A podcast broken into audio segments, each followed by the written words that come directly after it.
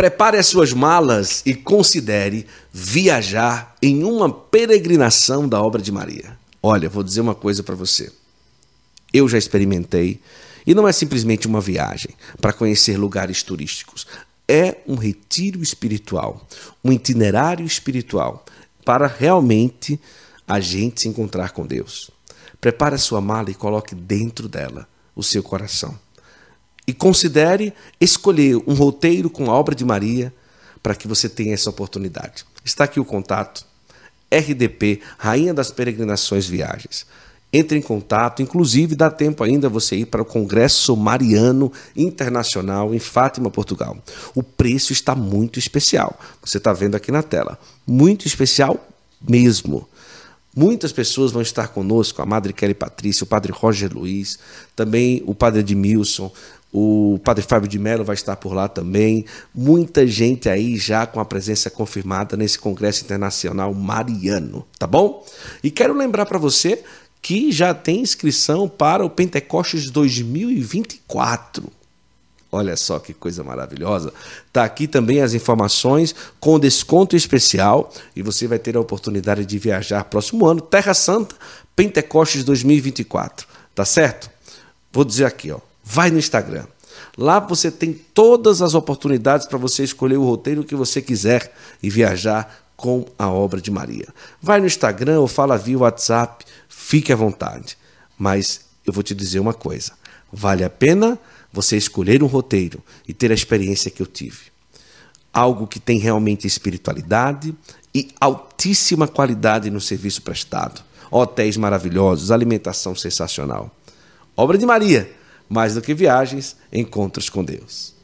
Uma imagem nos lembra o sagrado, nos ajuda a recordar de Deus. Existem imagens que praticamente falam, expressam com seus detalhes algo especial. Assim, são as imagens do artesanato Costa. E neste tempo forte da Quaresma de São Miguel e próximo ao mês dos arcanjos, você pode ter na sua casa, paróquia ou grupo de oração imagens que te ajudem neste tempo de graça. Acesse o site ou Instagram e receba na sua casa imagens que te ajudarão a viver mais perto de Deus. Artesanato Costa, uma ponte entre o humano e o sagrado.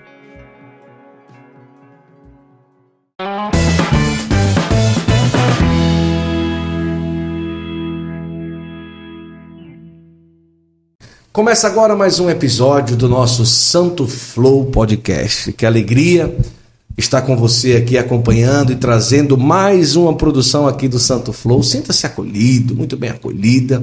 Senta aqui nessa mesa especial, porque hoje o podcast vai ser muito especial. Vai ser realmente um grande presente de Deus para nós aqui no Santo Flow. Então já vai compartilhando, mandando para todo mundo Ainda não dá para reconhecer um pouco aonde o Santo Flow está hoje, mas já quero dizer que vai ser uma conversa. Muita gente já havia pedido e hoje, com a graça de Deus, deu tudo certo e nós estamos aqui.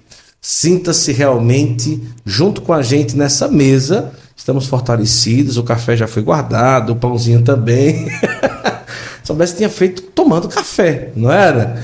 Mas é com muita alegria que hoje nós recebemos aqui nós acompanhamos com muita força tudo aquilo que vem acontecendo no Brasil e no mundo através do grande apostolado exercido pelo Instituto Hesed no Brasil e no mundo inteiro. E ele é, é um, um daqueles que eu chamo de assunto infinito, não é? Porque são várias lives durante a semana, toda live uma coisa nova, um assunto novo, uma simpatia que cativa, um conteúdo, uma espiritualidade. E é com muita alegria que hoje a gente vai conversar um pouco com o irmão Luiz Maria do Instituto Reset. Deu Amém, certo, Jesus. olha aí, chegamos aqui, que maravilha. Bem-vindo bem ao Santo Flow. Amém, Jesus. Deus lhes pague, Deus lhe pague. E bem-vindo ao nosso quartel general. Estamos aqui no quartel general do Exército de São Miguel. Uma alegria estar com o Guto, alegria estar nesse momento de, de partilha, né? De crescimento, de partilha de espiritualidades. e que o Senhor nos ajude. Amém. Bem-vindo, irmão. Olha, estamos aqui em nome da minha Biblioteca Católica, como você já sabe, através dela, podcasts como esse, a gente consegue produzir e também dos nossos outros parceiros aqui do nosso Santo Flow que a gente vai falar durante a nossa conversa. Eu queria que você pegasse esse link agora dessa nossa transmissão e colocasse o seguinte: o irmão Luiz Maria está lá no Santo Flow agora. Coloca nos grupos da paróquia, grupo da catequese, copia o link, manda aí 5, 10 pessoas. Eu tenho certeza que hoje nós vamos conhecer coisas que talvez você não conheça, nós vamos conversar sobre assuntos que a gente nunca ouviu o irmão Luiz Maria falar e tantas outras coisas que sempre no podcast a gente consegue abordar. Mas, irmão, o senhor nasce em. Niterói. Niterói. Rio de Janeiro. Olha que maravilha. Fui esses dias lá em Niterói. Fui no Rio e fui em Niterói gravar com o padre Leonardo Wagner. Sim, que é amigão nosso. Ah, gente. Padre Leonardo era fixo celebrar aqui em casa na sexta-feira. É, Ele, vocês escolheram o horário da paixão de Cristo mesmo. Era quente aqui. Ah, era quente. É, duas horas da tarde era o Padre Leonardo Wagner. Gente Sempre. boníssima, né? Gente boa demais. Boa, boa, um abraço para o Padre Leonardo. Né? Mas já nasce numa família que era católica já? Sim, pela graça de Deus, né? É, minha mãe, eu costumo dizer, Deus juntou a minha mãe, que era muito firme na vida de oração, é, muito, muito piedosa nesse sentido de oração, e claro, nas pastorais, Legião de Maria, e meu pai, que é muito dedicado à questão social. Né? Meu pai é muito dedicado a, a, a, irmãozinho de rua. Ele abriu um projeto para meninos de rua, depois abriu um projeto para crianças de eh, adolescente, depois criança, depois adulto que dormia na rua e tem esse, esse desejo assim de trabalhar, de se doar pelos mais necessitados. Então Deus juntou meu pai e minha mãe Claro, né? Com, com todos os nossos defeitos e tudo. E mas graças a Deus eu, eu costumo dizer que se a quem muito é dado, muito será cobrado. Eu falei, ixi, vou ser muito cobrado, porque graças a Deus, um beijo para minha família, né? Eu, eu agradeço muito a Deus ter nascido numa família que me mostrou o amor de Deus. A minha experiência de, de, de Deus Pai é muito fácil, porque meu pai sempre foi um pai que doava sua vida, que doa sua vida pela família, né? Que é, é uma manifestação mesmo do amor do pai e minha mãe também, essa manifestação de, da firmeza da fé, todo todo toda essa bagagem que eu recebi, eu acho que eu vou ser muito cobrado. Agora ele fazia trabalho social, mas como que era? Ele trabalhava de quê e, e conseguia tempo para poder cuidar das crianças? O meu pai se formou em nutrição mas não trabalhou muito com nutrição não, porque ah. o negócio dele era cuidar dos meninos de rua. Olha. Teve um bom período que ele ficou trabalhando como, como se ele fosse assistente social. Então ele trabalhou ah. lá no Rio de Janeiro, tem o CRIAN, né? ele trabalhou em, em projetos de meninos de rua, e esses projetos que ele começou foi com, em parceria com a paróquia. Ah, né? Ele começou um projeto com a paróquia, aí depois aquele projeto estava estabelecido, ele outro projeto, depois outro projeto, ele tinha essa sede. Eu falava com o Guto aqui mais cedo que os meninos de rua ele conhecia todos. Ele na minha cidade tinha muitos meninos de rua, né? Então ele é, ia lá brincava com os meninos e todo mundo tinha medo porque eles assaltavam, eles faziam coisa, usavam droga, né? Cheiravam cola, na, não sei nem se ainda tem isso hoje em dia. É, cheiravam cola e tudo. E, e, meu pai conhecia todos, brincava, tentava ser esse pai que eles não tiveram. Levava lá para dentro de casa para almoçar com a gente. Os meninos queriam adotar né, uma, uma, criança. E minha mãe não, não queria adotar, né? Mas é, uma vez foram me assaltar. Um monte daqueles meninos com, com canivete armado e naqueles bandos que eles andavam me viram e chegaram perto e tudo. Um deles falou assim: Não, não, não, ele é filho do tio Peão. Porque meu pai chamava tudo, ei, peão, ei, peão. Ele virou tio peão. Não, ele é filho do tio peão. Não vamos fazer nada com ele, não. Olha. Escapei.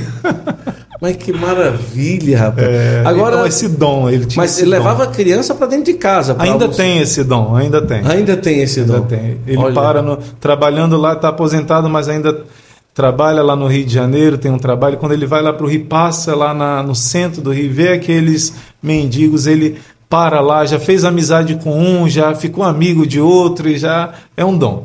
Olha é, só é um dom. coisa. E levava para dentro de casa para almoçar. Levava. E, e Minha que... mãe ficava doidinha. Ela dizia: Vamos adotar a Sueli. Ele, é, ela, não, não, não. Mas no fim da história a gente adotou. Acabou, Tem meu irmão, um abraço para Felipe, né? E quem foi que adotou minha mãe? Olha só. É, o mundo gira, né? No é um plano de Deus. Todos são quantos? Somos cinco. Cinco. Olha cinco só. filhos. É. Que coisa, né? Isso, isso, isso, é belíssimo. Agora, a caminhada jovial ali perto da igreja, como que o senhor começa realmente a se aproximar? Sim, é, através do. Eu, eu, participava da missa, né? Participava da, desde pequenininho, mas quando eu fui começar a ter minha experiência mesmo com Deus, foi depois do encontro de adolescentes. Eu era muito tímido. Hoje ainda, vocês pensam que eu não sou, mas eu sou tímido, né? Eu falo demais, mas falar demais não quer dizer que não é, é tímido. Verdade, verdade. Né? Então, é, é, eu era muito tímido, mas quando eu fiz com 14 anos o encontro de adolescente, lá no Rio a gente chama de EAC, né? em outros lugares do Brasil chama de EAC. Quando eu fiz o EAC, ali eu consegui assim perder a vergonha, louvar, brincar junto com outros jovens, quebrei esse, esse bloqueio que eu tinha da timidez e fui me abrindo mais para uma experiência de Deus, né? E trabalhando no EAC pela primeira vez eu dei testemunho, comecei a pregar já com 14, 15 anos. Depois do EAC, minha, eu costumo dizer que minha experiência com Deus não foi no EAC. No EAC eu consegui me entrosar Sim. mais, quebrar essa barreira da, da, da timidez. Mas depois do EAC eu ganhei o Novo Testamento.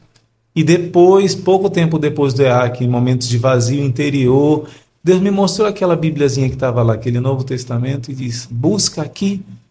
A minha primeira experiência com Deus para valer foi num momento assim de, de vazios, de decepções, quando eu peguei a Sagrada Escritura, o Novo Testamento, e eu comecei a ler, eu disse para Deus, Guto, eu, eu lembro que eu fiz uma oração sincera para Deus. Eu disse assim: Senhor, se eu nascesse hindu, eu seria, eu continuaria hindu, se eu nascesse islâmico, se eu nascesse budista, se eu nascesse protestante. Eu não quero ser só porque eu nasci católico. Nessas fases assim eu me questionei. Eu disse: "Eu quero a verdade". Senhor, me mostra a verdade. E, e, nesse período eu peguei o Novo Testamento, eu comecei a ler, e antes de ler eu fiz uma oração ao Espírito Santo, eu disse: Espírito Santo, eu não quero entender do meu jeito, uhum. eu quero entender do teu jeito. Por favor, me mostre a verdade, que eu siga a tua vontade. E quando eu comecei a ler, eu quis ver se a Igreja Católica era verdadeira. Então é engraçado que eu, com o Novo Testamento aqui e com um caderninho, eu anotava os tópicos, por exemplo, Maria. Se eu achava uma coisa falando de Maria, eu anotava uhum. ali, passagem tal. Eucaristia, anotava igreja, papa. Então eu comecei a pegar argumentos para provar a minha fé, para não acreditar só porque meus pais me ensinaram. E na minha experiência com a Bíblia, com o Novo Testamento, ah, ali eu tive minha primeira experiência forte com Deus. Olha, eu agora, chorava, eu, nossa senhora, e comecei início, a anotar. No início ali entre criança e adolescente, é, esse, mesmo esses meninos é, aparecendo ali para almoçar, o seu pai dava muita atenção, não criava amizade com eles e desejo de viver ali como eles, na rua, meio na gandaia e tal, não sei o quê. E acabava tendo alguma influência nisso no início da adolescência e tudo, não? Não, assim, é, quando a gente era pequeno, meu pai levava, mas não deixava assim ter muito contato, muita proximidade, né? Mas depois que eu já estava adolescente, ficando maiorzinho, teve alguns momentos que eu e meus primos também, a gente. Você falando assim, eu lembro umas coisas. Uma vez um menino, os dois meninos de rua foram andar com a gente. Meu pai queria que a gente evangelizasse ele. Rapaz, eles foram no ônibus com a gente, eles pularam janela de ônibus, fizeram loucura. Falei pro meu primo, meu Deus, o que, que a gente se meteu aqui? né? Mas a gente já estava com a cabeça feita, assim, nessa época, né? Eu estava com a cabeça feita. Mas por causa deles, não. Mas teve essa fase de adolescência, teve essa fase que eu me afastei de Deus, né? Que eu, que eu deixei o pecado mortal entrar, que eu estava é, é, fraco na fé. Ia para a missa de domingo, mas nem participava, ficava de costa lá praticamente cochilando na missa. Teve essa fase, sim, né? Dos 10 aos 14 anos foi uma fase assim de afastamento de Deus. Eu abro só um parêntese aqui, uhum. você perguntou isso, eu lembrei. Esses dias, esses dias não, alguns anos atrás, é, eu encontrei com um jovem, a gente tinha uma livraria, eu estava lá na livraria e fui buscar um almoço. Quando eu fui buscar o almoço, o jovem de, uma, uma empresa de, de que tinha lá no centro, né, de self-service, ele olhou para mim começou a rir, né? Falou, Aleluia! O Senhor está aqui no meio de nós, brincou porque eu estava de hábito, né? Religioso, e eu era mais jovem, né? Aí quando eu cheguei lá, ele brincou, falei aleluia, tal, tal, vim buscar o almoço, tal, tal, tal, tá bom. Ele foi lá pegar, aí falou assim: irmão, me diga uma coisa, você não gosta de forró, não? Aí eu falei assim, não, não, é porque eu sou do Rio de Janeiro. Lá, lá não tem muito forró, não. Pelo menos no meu tempo não tinha é. muito, não. Ah, lá é funk, né? Você gosta de funk, não? Já foi em baile funk? Não. Eu falei para ele, já fui. Já fui um baile funk. E aí, não gostou não? É... Aí eu falei para ele, olha, se você experimenta uma coisa que você acha que é boa e depois você experimenta uma que você sente muito melhor, você fica com a boa, entre aspas, né? ou com a melhor? Ele disse, com a melhor, né? Falei, pois é, nesse tempo que eu fui para baile funk, que eu ia para outras coisas, quantas vezes eu chorava sozinho, de tristeza e de vazio. Uhum. Aí eu falei, depois que eu tive uma experiência com Deus, nunca mais eu chorei de tristeza e de vazio. Esse jovem mudou. Esse jovem baixou a cabeça, ficou um tempo assim e falou assim: É mesmo, irmão? E como é que a gente faz para poder sentir isso? Né? É, ele disse assim: tem que vestir uma bata igual a sua? Eu falei, não, não precisa vestir uma bata igual a minha, não. Basta você buscar Deus, né? Basta você é, colocar os mandamentos de Deus em primeiro lugar. Busca que você vai encontrar um jovem que começou zombando, achando Olha, graça, é entregou aquelas quentinhas assim com os olhos lacrimejando, né? E, e desejoso de Deus, dessa alegria que todo ser humano tem sede, na verdade, né? Mas, assim, acho que no decorrer da, da nossa conversa, acho que é, é eu vou me fazer entender assim de quais pecados, principalmente, eu, eu cometia. Minha, vamos rasgar a alma aqui, né? Vamos contar tudo. Aqui. Que maravilha. Olha, pessoal, você já está compartilhando aí para todo mundo? Manda para todo mundo aí essa live, para que as pessoas possam ter a oportunidade de conhecer aqui um pouco, não só a vida, mas também a vocação do Instituto Hesed, a vida do irmão Luiz Maria. É, tenho certeza que hoje será uma conversa, está sendo uma conversa muito, muito, muito proveitosa. Mas já que a gente está nos 12 anos, diz que tem um fato muito forte que aconteceu ali é, aos 12 anos, que quase que o senhor ia mais cedo, foi, né, céu, né? Gente, eu estava contando pro Guto aqui só um pedacinho da história, o resto eu ia contar para vocês. É, com 12 anos, os que participam conosco, né, do, do através do Exército Sim. de São Miguel, também outros, em outros momentos já dei o testemunho, contando que eu, eu com essa idade, de 10 a 15 anos, eu me afastei da graça de Deus. Né? É a idade, eu lembro que tem em Gênesis escrito assim: é, o ser humano desde a adolescência é inclinado para o pecado. Isso. E realmente, quando é essa fase que o menino Jesus se perdeu, 12 anos, é a fase que a gente é. costuma se afastar, né? E realmente eu me tornei escravo a partir de 10 anos descobri sozinho e o inimigo atacou na área da minha sexualidade, né? Eu me tornei escravo para valer do pecado da masturbação, né? Então aí era, era revista, era era enfim, e eu fiquei viciado mesmo nisso. Eu, a princípio eu não tinha muita noção do certo e do errado, mas quando eu comecei a entender que era errado, eu é...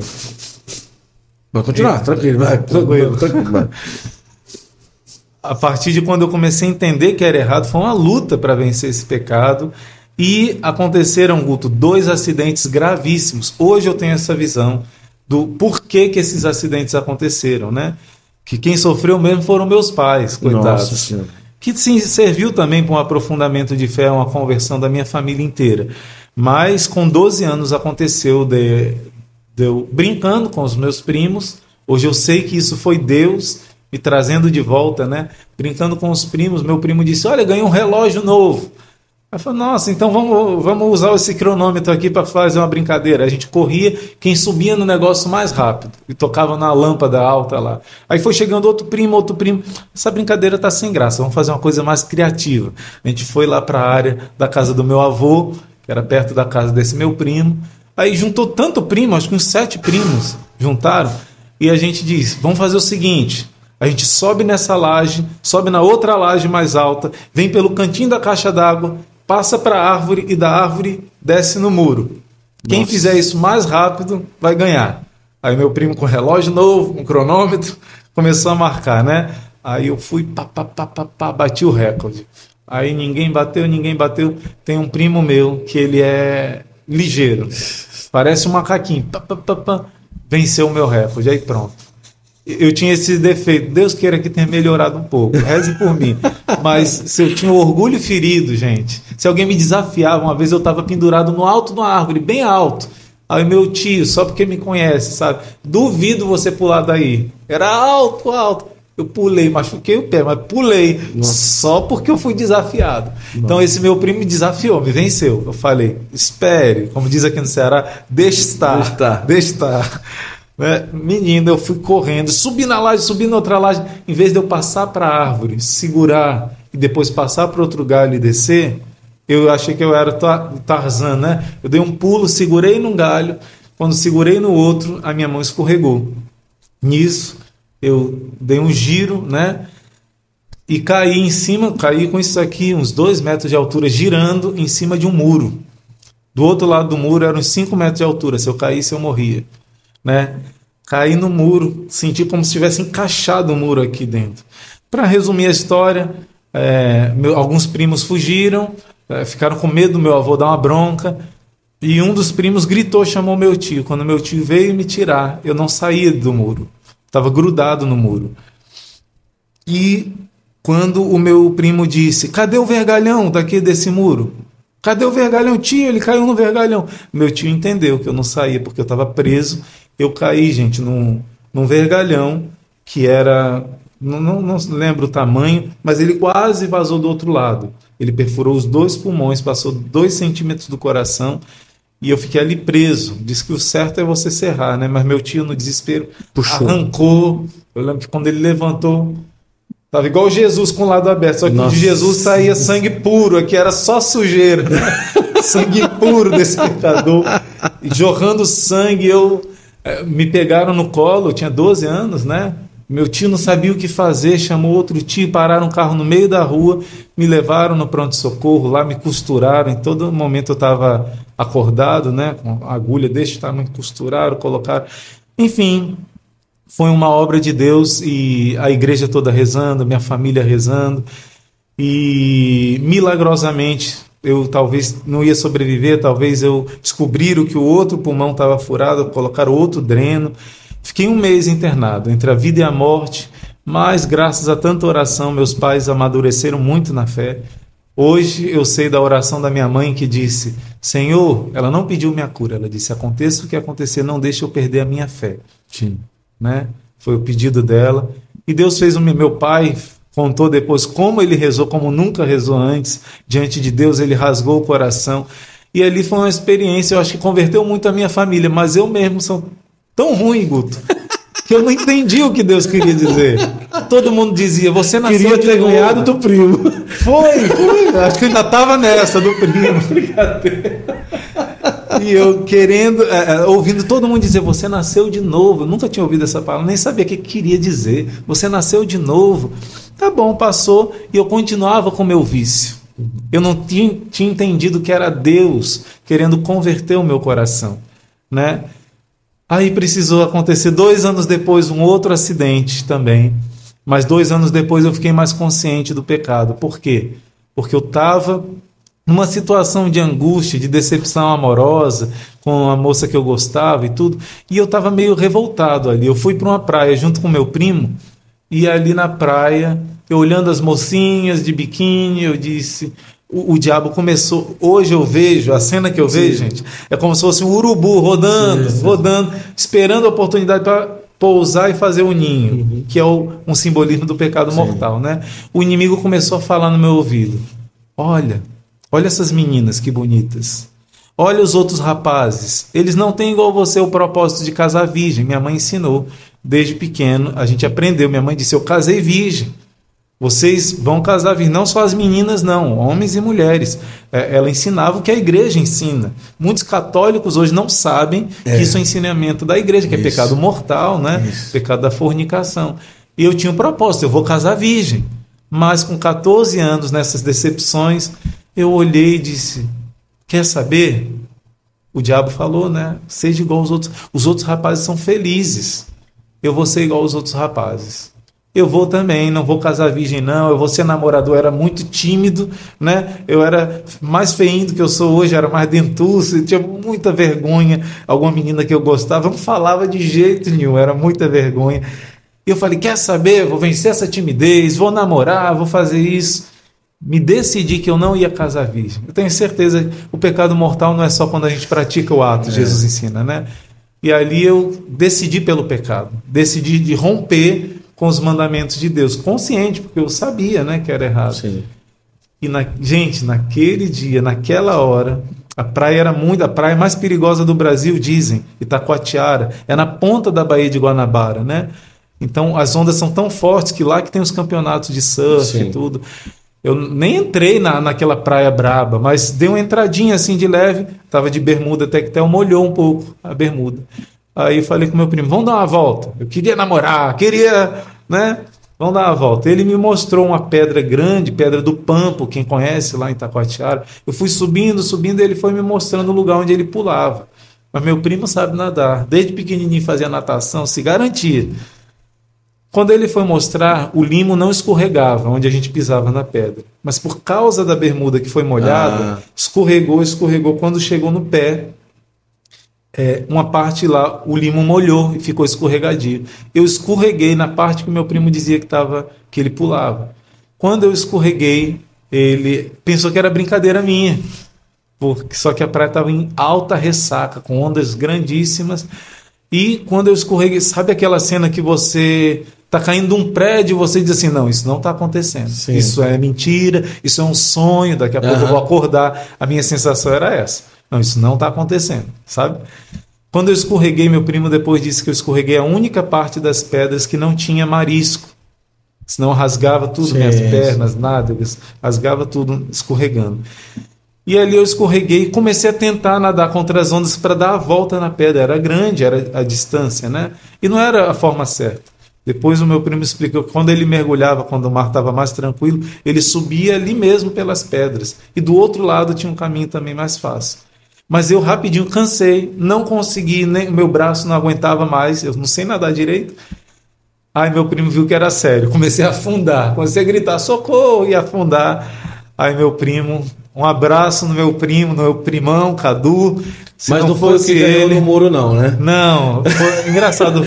O primeiro acidente foi na família da parte de mãe. Ah. Né? E foi motivo até de conversão de fé, Olha crescimento para esses primos. Mas agora foi na parte, parte de pai, né? Que são menos primos, mas esse meu primo que é da minha idade, é um primo irmão, né? Uhum. Um abraço para Cadu, se não fosse ele eu não estava hoje falando. Ele não pensou duas vezes em dar a vida dele por mim ali, né? Então ele mergulhou ele é, é, ficou tentando, meu pai ensinava, meu filho, se um dia você estiver se afogando, é, não tenta segurar na pessoa, porque senão você vai matar a pessoa e é. morre os dois. Aí eu lembrava disso na hora, mas não tinha onde eu segurar, eu afundava, eu segurava nele, eu dizia, não posso segurar. Eu segurava, que bebendo água, e eu vi que encheu de gente em volta da pedra, né? Muita gente mesmo, estava acostumado a ver muita gente morrendo lá quando está em ressaca. Jogaram a prancha, a prancha não deu certo, agarrou na, nas pés do vento, estava muito forte. E eu lembro mais ou menos de um senhor de barba grisalha que pulou e ficou tentando ajudar a gente, né? Eu já estava começando a, a entrar em coma, a beber muita água e tal, tal. Inclusive, eu dou uma dica aqui, né, de uma oração que nessa hora que eu comecei a beber muita água, eu perdi a oxigenação do cérebro. Uhum. A explicação humana que eu dou para isso é essa, né? Mas, Guto, foi incrível. Parece que eu apertou um botãozinho aqui e eu fiquei plenamente em paz, calmo, sem aquela agitação do afogamento. Meu primo disse que teve uma hora que ele tentou me subir pelas pedras, estourou o joelho dele todinho e a onda derrubava nós dois, né? E eu caía batendo com a cabeça várias vezes nas pedras e afundava. Ele conseguiu me puxar. Ele e esse senhor, eles iam morrer junto comigo. Não tinha outra, né? Mas de repente ficou tudo em câmera lenta. Eu me via subindo e olhando para o céu depois eu descia, ia sumindo o céu, ia sumindo. Depois eu subia, mas eu comecei a conversar com Deus, como se eu tivesse assim, com você, uhum. tranquilo. Comecei a conversar com Deus, plenamente consciente. Falei, Senhor, mais uma vez, né? E quando você está morrendo, todos os seus sonhos assim é. passam rápido. Nossa, eu vou morrer sem fazer isso. A sua vida assim passa rápido. E como na primeira vez eu não contei, tinha uma oração esses dias eu descobri que uma mulher que três, três naufrágios que ela passou, ela não morreu, do Titanic ela passou, e ela tinha essa oração, provavelmente a mesma que eu tinha. Muitos dizem que essa oração não tem base de verdade, não Sim. tem base histórica, mas eu experimentei várias vezes na minha vida a eficácia dessa oração. E hoje eu entendo por quê. Que é a oração da Santa Cruz.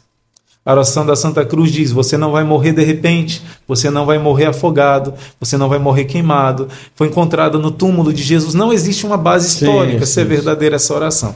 Mas o fato é que eu não sabia que um dia era a cruz de Cristo que estava me perseguindo, que uhum. me amava, que um dia eu ia me tornar irmão da Santa Cruz, do Instituto Récide da Santa Cruz e da bem-aventurada Virgem Maria do Monte Carmelo. Não é a oração da Santa Cruz, mas é a fé na cruz de Cristo. Uhum. Hoje eu entendo isso. Mas essa oração fazia essa promessa. Na primeira vez eu lembrei. Falei, Senhor, será? E teve um milagre. Nessa segunda vez, de novo, eu lembrei da oração da Santa Cruz. E eu pensei, Senhor, mais uma vez, não é? Mas eu disse, eu não tinha medo de morrer. Os meus pais, minha mãe era catequista, professora de religião, então ela ensinava sobre o céu de uma maneira tão maravilhosa que eu dizia assim, mãe, eu quero morrer logo para ir para o céu, por que, que a gente não se mata? Aí ela diz, não, meu filho, não, porque você só vai para o céu se cumprir a sua missão. Uhum. Se você se matar, você não vai para o céu, né? ocorre o risco de não ir, então tem que cumprir sua missão. Ah, aí eu entendo Terezinha que disse para a mãe dela, né, mãe, eu quero que você morra, porque eu quero melhor para você, o céu, né? Então, eu não tinha medo de morrer, nem na primeira vez, nem na segunda. Mas nessa vez eu falei, Senhor, será que novamente vai a promessa daquela oração. Olha a dúvida, né? São Tomé. Será, seja feita a tua vontade. Eu lembro que eu rezei, me entreguei nas mãos de Deus, né? E nessa hora eu apaguei. Apaguei completamente. Só um parêntese aqui, essa oração da Santa Cruz, em outros momentos, ela diz que se uma pessoa estiver em ataque de epilepsia, ou estiver grávida para dar à luz, você faça a oração do lado da pessoa e vai a pessoa em ataque epilético vai ficar boa na hora. A oração ela diz como o senhor falou aí. Ela diz essas promessas. não vão morrer né? de repente. Não, não, vai morrer subitamente, não vai morrer afogado. Tá, mas a oração queimado. o senhor vai ensinar não para o pessoal? Posso terminar tudo aqui rezando. No Pronto, final a gente combinado. Aqui. Então combinado. Vamos no lá. Final. Aí, uma vez tinha uma pessoa na rampa da igreja, deu crise epiléptica, né? Estava ali caída, se tremendo. Falei, oração da Santa Cruz. Peguei, coloquei do lado, rezei. Na hora, Guto, a Nossa. pessoa ficou bem. Uma vez aqui, uma pessoa deu ataque epilético. Irmão João da Cruz estava próximo, irmão Bernardo Maria disse: é epilepsia, porque às vezes a gente não sabe se é coisa do inimigo, sim, já sim. tem muita. Né? Aí o irmão Bernardo, é epilepsia, são sinais de epilepsia. Eu falei: alguém tem oração da Santa Cruz? O irmão João da Cruz, eu tenho aqui. O irmão João da Cruz colocou do lado, leu. Na mesma, o irmão João da Cruz ficou assustado. Como realmente o negócio funciona. né? Fecha parênteses. Nessa hora, gente, que eu já estava, não tinha mais o que fazer. O meu primo disse, ele já tinha perdido esperança de viver. Ele, sabendo nadar, já tinha gastado as forças. Esse senhor que estava com ele, eu lembro com a barba grisalha, que Deus abençoe esse homem, né, que a gente se encontre no céu um dia, com a graça do bom Deus. É, eles iam morrer também junto comigo, né? E no, quando não tinha mais o que fazer, Deus mandou um helicóptero da equipe de salvamento que estava inaugurando aquele dia. Nossa. Não inaugurar naquela hora, mas estava inaugurando o serviço de salvamar. Eles iam pousar na Barra da Tijuca, não tinham lugar para pousar. Tá, tinha um outro helicóptero lá no heliporto. Então eles foram dar uma volta. Quando deram a volta, viram a confusão e jogaram o a rede, né? Jogaram aquela rede, pegaram a gente, tal, tal, tal. Tentaram me reanimar, eu parecia que estava morto, não dava reação nenhuma.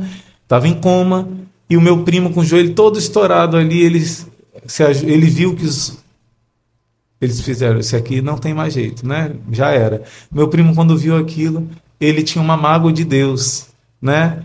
Porque com nove anos o pai dele morreu de câncer. Ah. Eu e ele tínhamos nove anos nessa época. O pai dele tinha 34 anos e ele dizia que não acreditava mais em Deus, não queria saber de Deus, não acreditava em céu e nada. Mas nessa hora ele disse: Deus, se você existe, é, salva meu primo. Se ajoelhou e pediu. Na mesma hora que ele pediu, eu tive reação né, de colocar água para fora. E eles viram que eu estava vivo e me levaram no helicóptero. Meu primo forçou eles levarem a ele. Eu não tinha espaço no helicóptero, mas ele disse: vocês não vão levar meu primo se eu não for. E ele foi junto, né? Enfim, quando eu cheguei no hospital em coma, o meu pai, olha a importância de um pai que ama os seus filhos, que dá a vida pelos seus filhos. Meu pai chegou, eu em coma, ele no meu ouvido começou a falar: Filho, seu pai está aqui, está tudo bem, não se preocupa não. E começou a dizer: Meu pai já tinha trabalhado em hospitais, uhum. já tinha feito isso com outras pessoas e via as reações, né? Começou a falar comigo, a presença do pai. Né? E o senhor escutava? ainda não. Eu, eu, lembro como se fosse uma coisa escura, distante, um sonho assim longe, e eu fui começando a ouvir aos poucos. Foi vindo, sabe? Eu, eu fui acordando com essa voz. Fui saindo daquela escuridão. Tan, tan, tan. De repente, vum, acordei, me levantei de uma vez. Pai, pai, essa vez foi pior que a outra. E, e ofegante assim, meu filho, calma, meu filho, calma, meu filho. Meu pai me acalmou. Precisei fazer Imagina, um outro furo. 9 anos, hein? Pois é. Um outro. Não, eu tinha 14. Ah, já tinha 14. 14 anos. Aí eu fiz um furo em cima do outro furo antigo, do buraco aqui. De, é, coloquei outro dreno, fiquei uma semana e tanto no hospital. E todo mundo de novo dizia: Você nasceu de novo. Você... A mesma cena se repetindo. E eu falei: Não é possível. Alguma coisa Deus quer me falar. Porque acontece quase. É, é Muitas coisas foram parecidas com a primeira vez. Alguma coisa Deus quer me falar. Depois disso, que foi com 14 anos, que eu fiz o encontro de adolescente, não sei se fiz antes ou depois, comecei a ler o Novo Testamento e eu comecei a entender. Alguma coisa Deus quer me falar. Alguma coisa. E aí que hoje eu entendo. O Guto perguntou sobre a questão da adolescência, o pecado, Sim. a questão da castidade, gente. Foi no dia que eu ia me deci, que eu me decidi para me desviar Sim. de Deus. Nesse dia Deus disse: "Espera". Chacoalhou lá na água. Graças a Deus, senão o que que seria de mim se eu tivesse sei lá, um filho com uma pessoa, outro filho com outra pessoa, destruído minha vida, afastado igual Jonas da vocação que Deus me chamou, é. o sonho de Deus para mim, tudo ia ser destruído quando a gente decide desobedecer a lei de Deus, né? E ao contrário, quando teve tudo isso, eu parei, refleti, comecei a ler o Novo Testamento, comecei a ter minha experiência profunda, me sentir amado, minhas carências, sentir amado pelo amor de Deus. Aí eu comecei a ter experiência com a... Não, né? nessa época não. Aí eu fui para o encontro de adolescentes, trabalhar no encontro de adolescente, no EAC. Quando eu fui trabalhar, eu ainda não tinha vencido esse pecado da masturbação. Eu consegui, quanta vergonha, gente, para confessar. Eu pensei que toda vez que o padre olhasse para minha cara, ele ia pecador, miserável, sim, sim. e ele ia me ver fazendo aquele pecado. Era tanta vergonha para confessar esse pecado, que eu confessei uma vez, fiquei um bom tempo, pela primeira vez sem cair, mas depois caí de novo.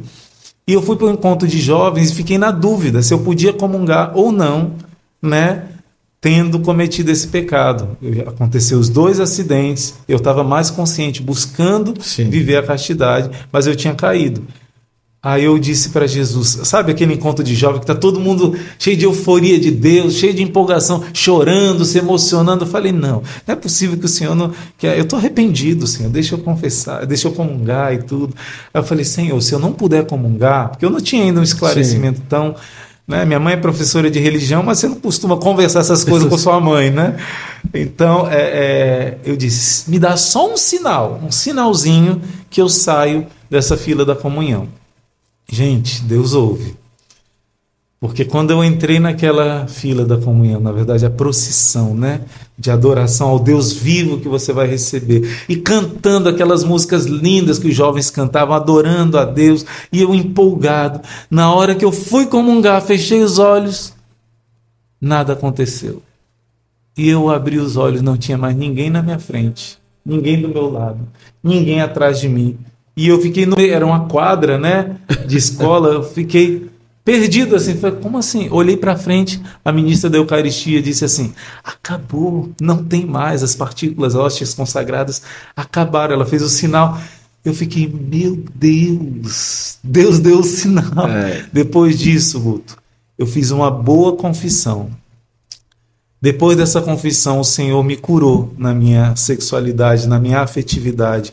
Depois eu tirar esse bloqueio do pecado mortal e depois comecei a ler a, a Sagrada Escritura, a missa foi meu segundo grande encontro com Deus. Na missa, Ô Jesus, quando eu lembro de a minha experiência, se eu visse a hóstia consagrada sangrando, jorrando sangue e Jesus sendo pregado na cruz, não mudava nada para mim. Sim do que eu estava tendo experiência na missa. Eu entendi que a missa era o sacrifício de Cristo me amando, sacrificando, sofrendo por mim. Eu entendi que as minhas carências, as rejeições, os meus vazios, Sim. Jesus sofreu por mim, Jesus sofreu comigo. Não era um Deus sentado num trono Não. enquanto eu sofria, ele lá reinando enquanto eu aqui apanhando. Eu entendi que a minha dor era dele que ele sofreu muito mais e eu, eu ainda rejeitei. Hum. Eu, nas minhas paixonites, me sentindo rejeitado, e eu rejeitava o amor dele. Isso foi tão forte. Cada missa que eu ia de domingo, eu prostrava no chão depois de comungar, e era uma choradeira. Era uma choradeira. Eu comecei a sentir o amor de Deus tão forte que eu digo assim: é, como é que uma pessoa pode continuar viva sentindo o que eu estou sentindo? Sim. Eu pensei que eu explodi. Sim. Eu falei, meu Deus, o que, que deve ser o céu? Porque eu me sentia tão preenchido pelo amor de Deus depois que eu me arrependi, hum. tirei o bloqueio do pecado. Olha a minha experiência com a Eucaristia. A partir daí, a Eucaristia passou a ser, de modo absoluto, o centro da minha vida. Eu provei para mim mesmo qual é a igreja certa, porque acreditar na Eucaristia, é, é, pronto, a partir daí tudo mudou. Então, benditos acidentes. Ai, Jesus. Benditos acidentes. Olha, vamos, vamos continuar aqui. Tem umas coisas para a gente conversar.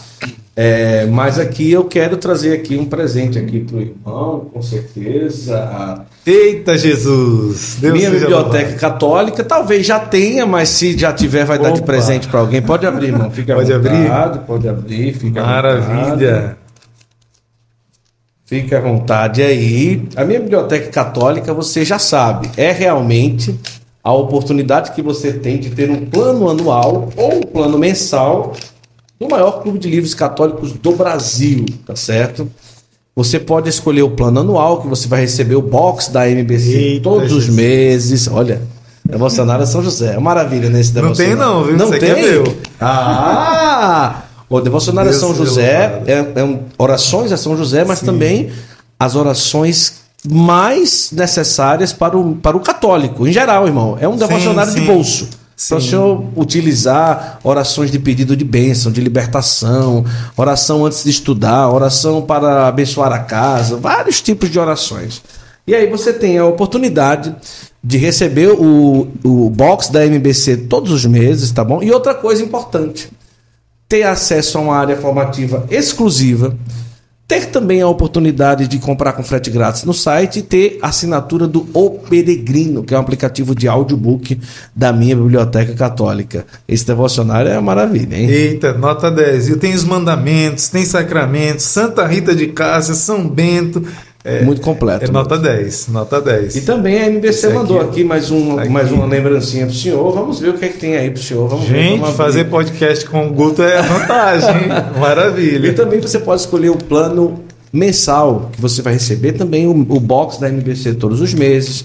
Você vai ter é, compra também lá no site e também vai ter a oportunidade aí de ter todos os meses essas preciosidades que são aí é, os livros que vêm todos os meses. Olha aí, acabou de falar. Nossa, ah, não, não, foi providencial. Né? Então, acabou a gente de... não combinou. A gente não, a gente combinou. não combinou. Eu não sabia que eu ia A Eucaristia virou o centro da. A Eucaristia. Olha Nossa só. Nossa Senhora. Virou o centro da vida do Senhor e vamos ver o livro aí, o que é que tem Não, no... esse livrinho é o de Santo Afonso, é? Visitas, Visitas ao, Santíssimo. ao Santíssimo. Eu não sei se é o de Santo Afonso. A minha mãe, a vida dela, foi a herança que ela trouxe para nós veio dessas visitas ao Santíssimo de Santo Afonso, nossa Senhora. Olha aqui, gente. Falar, Deus confirmando Como é que pode, que você né? também tem que ser apaixonado por Jesus Eucarístico. Nossa Senhora. Tanta coisa maravilhosa, hein? Se não comerdes a carne do Filho do Homem, não beberdes seu sangue, não tereis a vida em vós mesmos. A divina Eucaristia. Nossa Senhora, Deus seja louvado. Quem que escreveu isso daí? São Leonardo de Porto Maurício. Ah! Inclusive, dentro desse Maravilha. livro, irmão, vem aquele, aquelas ilustrações conhecidas das excelências da Santa Missa, o senhor lembra? Sim, que, que são as ilustrações. Aí tem aí, ó, tem dizendo aí as excelências da Santa Missa no mesmo livro. É realmente algo muito especial. Fique à vontade, faça a sua assinatura, o QR Code está aqui, o link está na descrição também desse vídeo, e aí você vai ter a oportunidade de receber essas preciosidades todos os meses, que são os livros da MBC. Olha, muito bem preparado, né? A Biblioteca Maravilha. Católica sempre Cheirinho de novo. Deus Que maravilha. muito, Guto. Ah, que é isso. A minha biblioteca católica é sempre uma alegria falar dela aqui. Grandes amigos nossos também, Ah, estamos juntos, né?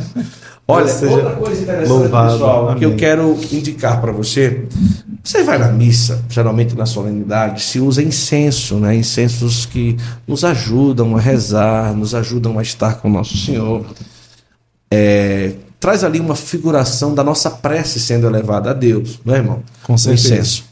Mas as pessoas às vezes não sabem que incenso você pode usar também em casa. E muito angélico, os anjos gostam claro. muito também do incenso. Olha aí que maravilha. Então, fica o combinado. Acesse aí o site da Milagros, que é realmente uma loja extremamente tradicional de incensos, que tem essências muito especiais.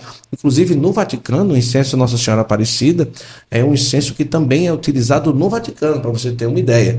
Então, você pode ter na sua casa, como você está vendo aí no vídeo, o carvão de acendimento rápido. Em um minuto, ele já está todo com brasa. Coloca um incenso em casa para rezar é realmente algo muito especial. São várias, várias, várias essências que você vai ter a oportunidade de ter na sua casa, na sua paróquia. E a Milagros, todo mundo já conhece a alta qualidade quando se fala de incenso católico na Milagros, tá certo? Então fica aí à vontade, acesse o site e faça a experiência, assim como eu. Eu sempre, quando rezo, eu acendo, acendo ali um incenso, me ajuda muito a rezar. E quando, como o irmão disse, os anjos gostam, não é isso? Sim, sim. E é bom você ter incensos assim que são de origem segura. Isso. Porque hoje em dia, em muitos lugares, lojas de esoterismo, É, isso são mesmo. coisas contaminadas, né? Você compra numa loja segura, certa, católica, É vai dar tudo certo. né? Aí vai dar tudo certo. Aí, irmão, a partir daí o senhor começa numa vivência mais próxima da igreja. Mas com que idade con- conhece o Instituto Hesed? Que assim, uma curiosidade. Até então não tinha o ramo masculino. Não, não tinha. Então o senhor conhece e o senhor foi o primeiro irmão do ramo masculino do Instituto Hesed. Primogênito dentre os mortos. Que maravilha! Eu tive que morrer para mim mesmo. né? É verdade. É. Quase, quase morreu duas vezes É. e depois teve que morrer de novo. É, agora é a morte. Todas as mortes foram fecundas, É, né? Todas elas foram boas. Mas nesse caso, como que foi? O senhor conheceu a partir da Madre Kelly? Como é que foi? Então, depois que eu tive essa experiência, é, eu costumo dizer, eu já estava na igreja, mas eu não era a igreja. Eu não vivia na graça. Eu até comungava nessa situação de pecado antes, adolescente, sem ter essa con- consciência. Olha, hoje eu percebo isso. Quando você comunga e você não tem conhecimento, mesmo sem conhecimento, é, não tem uma vivência na graça, na santidade, não gera fruto. Ao contrário, a comunhão em pecado mortal ela destrói mais ainda, né? Então eu não tinha essa experiência com Deus. Eu via Deus assim distante, mesmo a minha família sendo tão amável, tão boa. Eu dizia assim: ah, Deus me ama, mas Deus ama também a formiguinha. Deus ama. Eu não via uma importância, eu não via um amor pessoal de Deus. Depois que eu deixei o pecado e me abri para essa experiência com a graça, primeiro na palavra, depois Sim. na missa, a missa passou a governar minha vida eu quis ser santo. Eu não queria ser padre, não queria ser irmão. Uma tia minha, tia Kátia, né, um abraço para tia Kátia, ela tinha sonhos de eu dando comunhão para ela. Ela dizendo: Você vai ser padre. Eu falei, tia, e a- essa minha tia faltava missa de domingo, era católica, mas não ia. Falei, tia, ser santo é para todos os católicos, para todos. Não é só para quem está é, buscar santidade, não é só para quem vai ser padre, não. Eu quero ser santo, não vou ser padre, não vou ser freio, não vou ser nada disso, não. Ficava com chateado. Chegou meu aniversário, ela me deu um terço de presente. Fiquei chateado. é como se é, dissesse assim: ele tem uma tendência para. Não, todo mundo tem que ter tendência para religião, para Cristo, para Eucaristia, para o Rosário, né? Mas mal sabia eu que era uma profecia já, Deus Olha usando dela. Então eu comecei a buscar, fiz retiro de carnaval, a partir daí comecei a me entrosar, a trabalhar em grupo jovem, curso de evangelização e comecei a buscar santidade, evangelizar. A gente evangelizava num grupo de teatro, em grupo de jovem, era muito maravilhoso, né? Esse trabalho de evangelização, ia de porta em porta, evangelização 2000 na época, né? Ia fazer esse trabalho de evangelização, até que Deus começou a inquietar com a questão da vocação. Eu fui para uma um rapaz que era vocacionado foi lá e disse: Olha, se alguém quiser pensar em vocação, pode, a gente pode se encontrar tal dia. Aí um, um amigo meu dissemos: Vamos lá conversar com ele. Mas para mim, vocação era uma coisa tipo de profissão. Sim. Você discernir o que, que você vai fazer da sua vida profissional. Ajudar para discernir que qual eu, rumo que vai isso, dar na vida. Eu não, eu não, não é, não sabia o que, que eu queria de profissão da minha vida. Eu fui nesse. Era um Deus pescando, né? Quando eu cheguei, ele já estava falando uma coisa certa, assim, de, de ser religioso. Eu falei, não, não, não, não é Mas ficou aquela semente.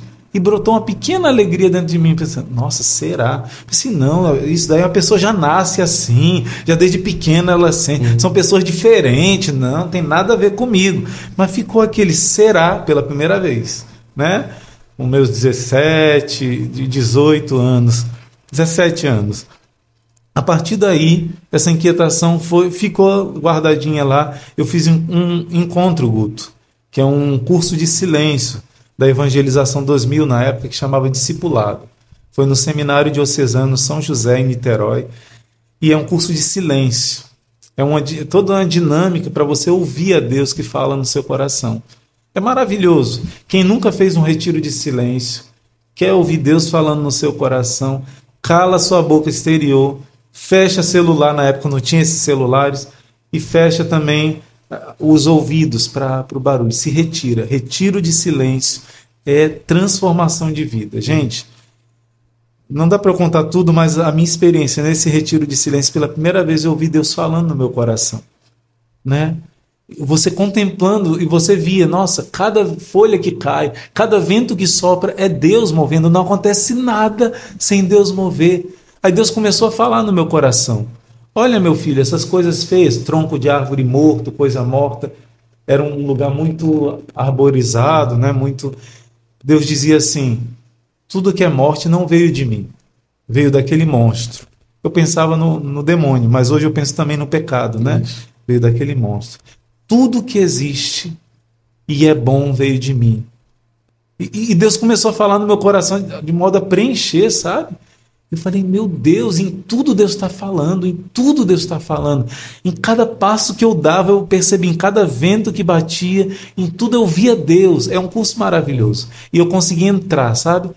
Até que eu parei embaixo de uma árvore. E aqui no Ceará chama de castanhola, lá no Sim. Rio chama de amendoeira. É. Essa árvore tem umas folhas bem grandonas e estava um vento verdade, forte. Verdade.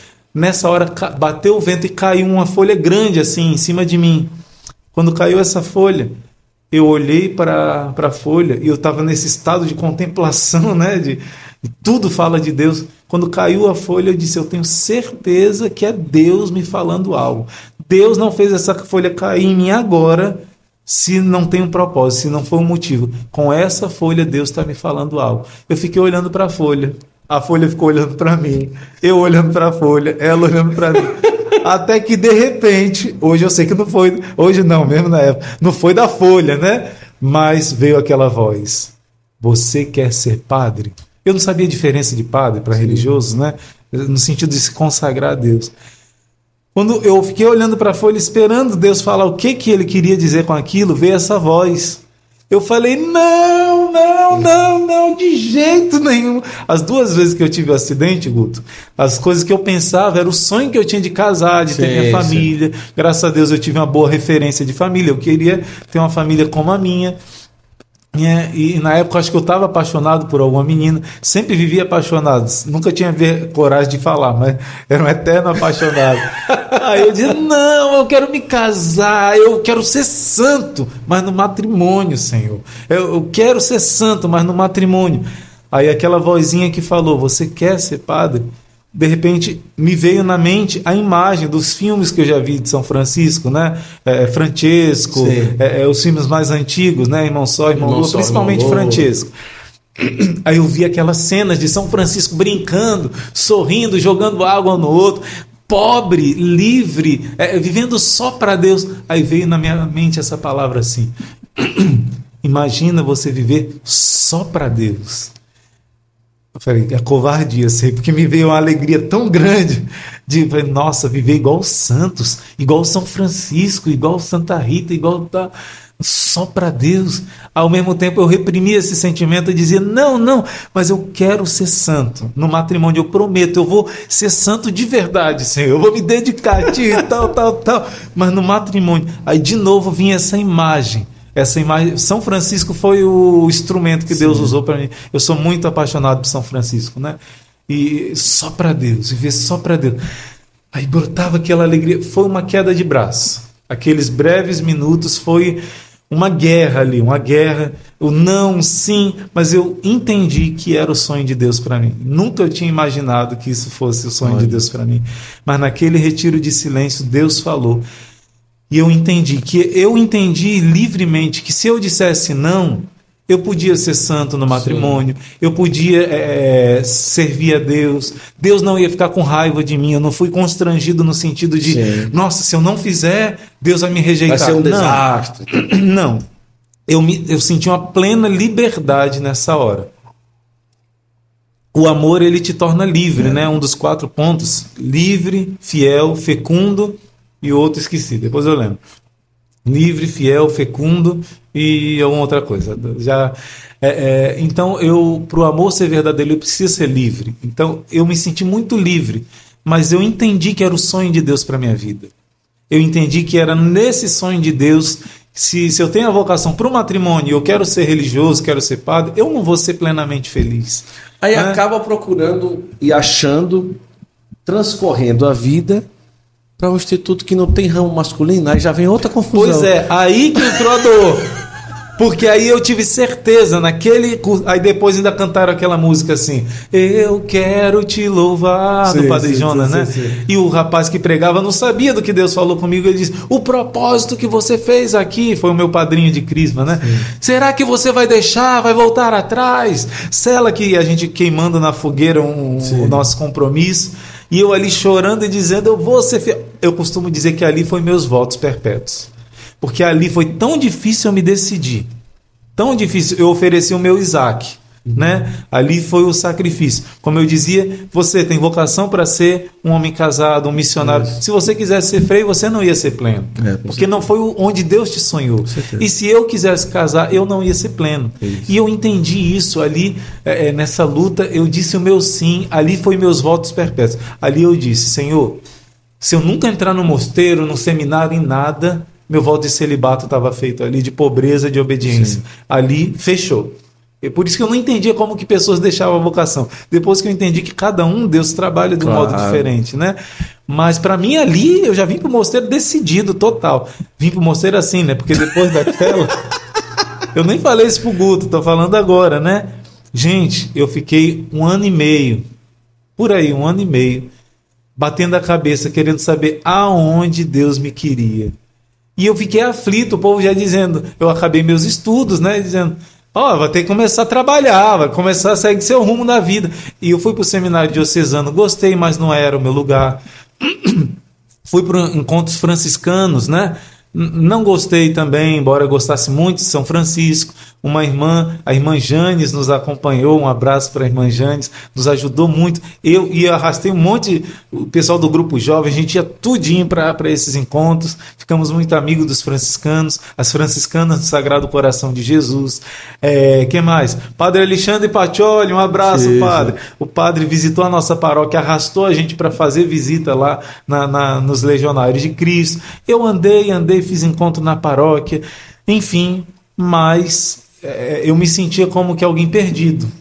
Não tem o meu lugar. Fui no Mosteiro São Bento do Rio de Janeiro. Nossa. Me sentia. Andou visitei bastante. todo canto. Fiz o primeiro encontro vocacional da Toca de Assis. Você já fez aqui uma- Ah, um ped- podcast com, com Irmão Belém. o irmão Belém, né? Conheci os primeiros irmãos da Toca, né? Conheci, fiz o primeiro, fiquei um dias a mais lá dormindo com os pobres, lá no, na- no encontro vocacional em 99.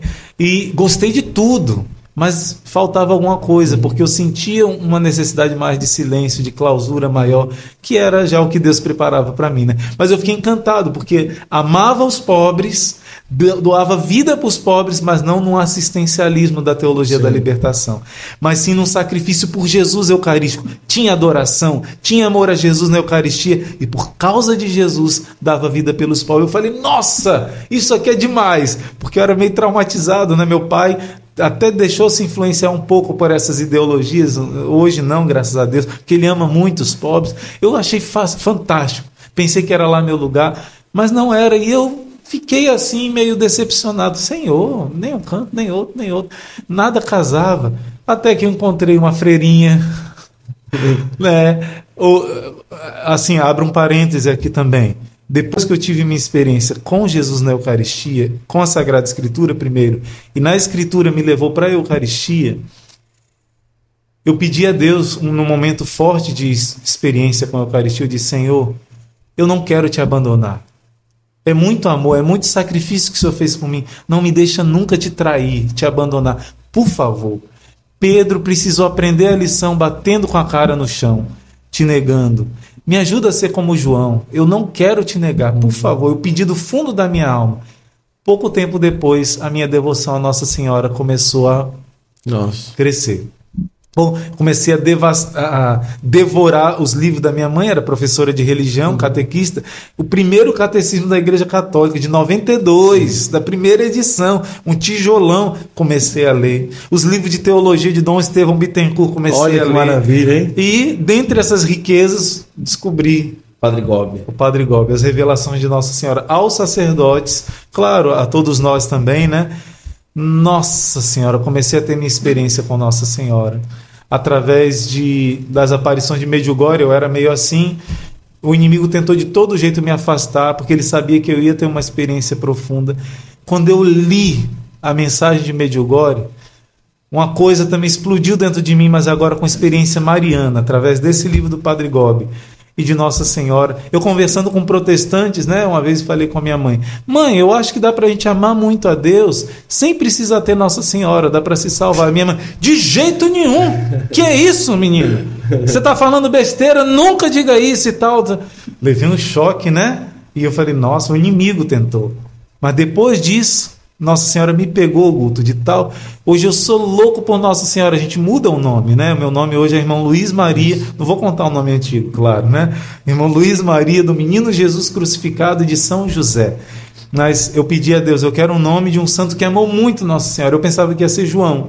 A Madre Kelly também esperava que fosse João, mas nas orações do retiro Deus mostrou que era Luiz, por causa de São Luís Maria, né? Porque Nossa Senhora me pegou de tal modo que que foi muito forte, muito forte.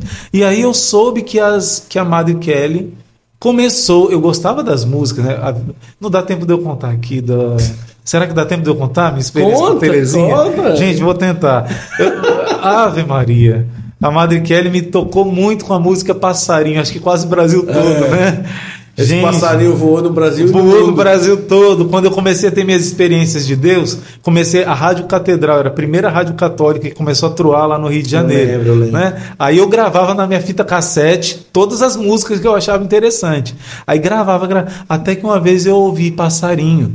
Eu fiquei fascinado e eu não consegui gravar na hora. Eu esperei meses para tentar gravar de novo aquela fita e não passava, não tocava de novo. Até que um dia eu, um amigo meu, é, é, Terezinha começou a pegar no meu pé, gente. Eu acho que eu entrei agora na veia certa, Guto, para explicar como é que eu cheguei aqui. Terezinha foi uma das principais culpadas. Só não foi principal, porque Nossa Senhora foi pior. No bom sentido, claro, né? Mas Terezinha começou a pegar no meu pé. Tanto que eu fiz uma novena a Santa Terezinha, pedindo que ela me mostrasse onde era o meu lugar. Aí eu comecei a novena, fiz o primeiro dia, esqueci de completar a novena. Só fiz o primeiro dia.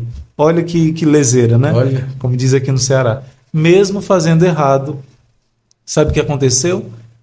É, eu saí da escola mais cedo, acabaram as aulas mais cedo. Um amigo meu que chamava Luiz, eu não chamava Luiz, ele era católico, ele disse assim: Vamos passar lá em São Gonçalo, na matriz, porque as relíquias de Santa Teresinha do Menino Jesus estão lá. Os ossos delas estão lá. Falei, é mesmo, nem lembrava, vamos lá. Então, em vez da gente ir para casa logo, Sim. a gente passou lá, depois ia para casa, porque saiu mais cedo da escola.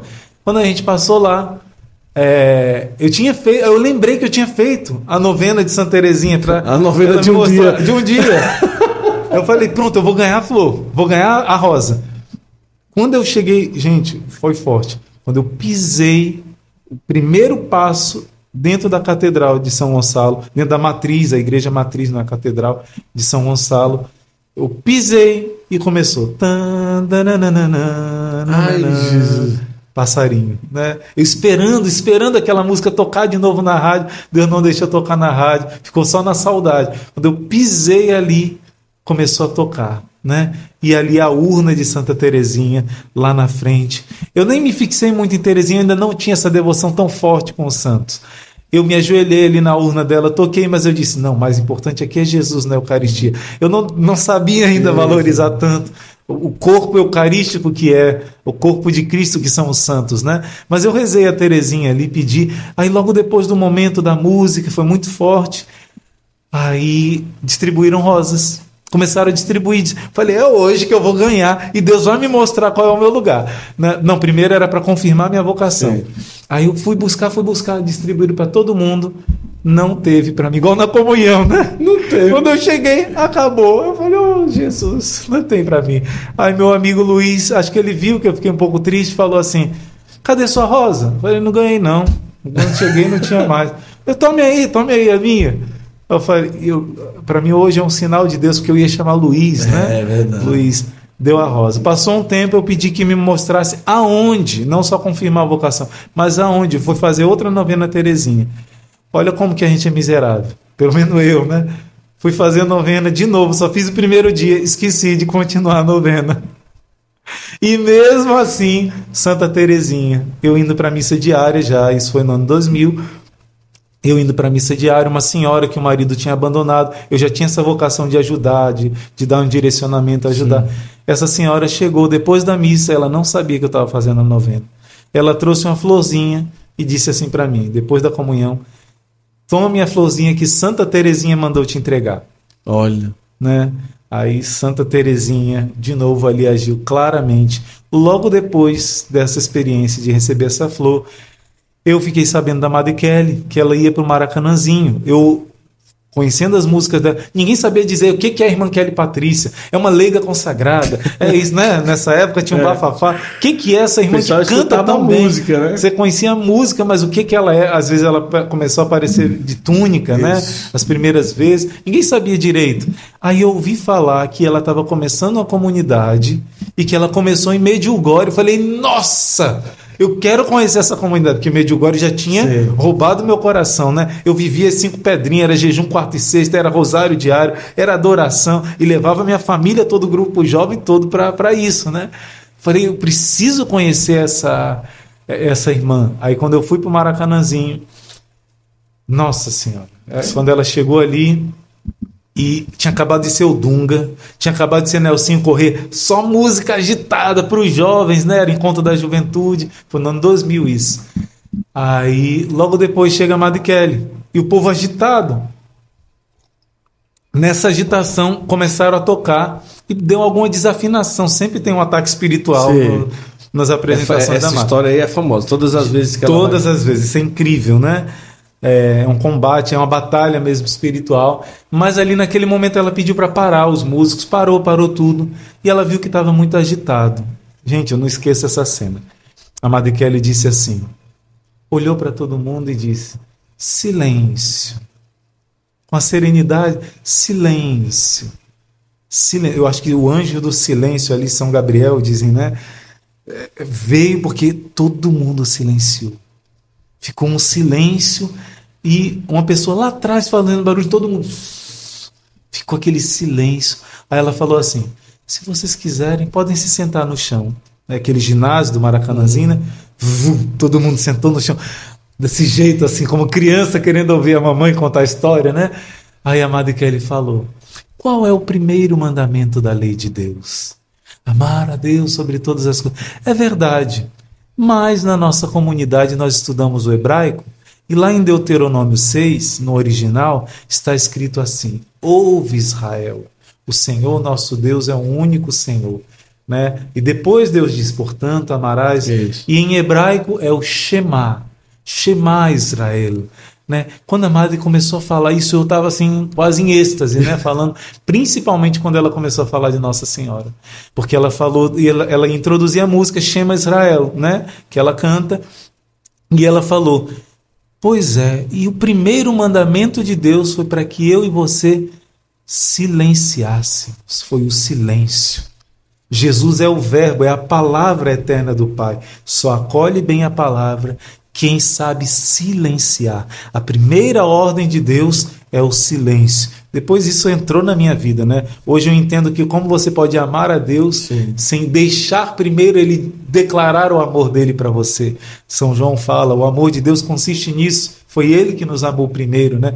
Esse Shema Israel entrou dentro de mim e a Amada Kelly diz: a primeira ordem de Deus, silêncio silêncio. E a Virgem Maria, ela é o próprio silêncio. Ela é o Shema, ela é o silêncio onde Deus pôde habitar em plenitude. Nossa, quando ela. Porque meus amigos me criticavam que eu era exagerado no meu amor a Nossa sim, Senhora. Sim, sim. E eu queria ir para um instituto religioso que se amasse muito, loucamente Nossa Senhora, né? E, e diziam: você é exagerado, Medjugorje será que é verdadeira? Rezar o rosário, precisa o rosário inteiro, e não sei o que, falavam mal. E quando eu encontrei uma pessoa mais louca por Nossa Senhora do que eu, com a base, a, não era nem uma base teológica, mas é uma unção, uma profundidade que a Madre Kelly falou ali, de quem vive com Nossa Sim. Senhora, né?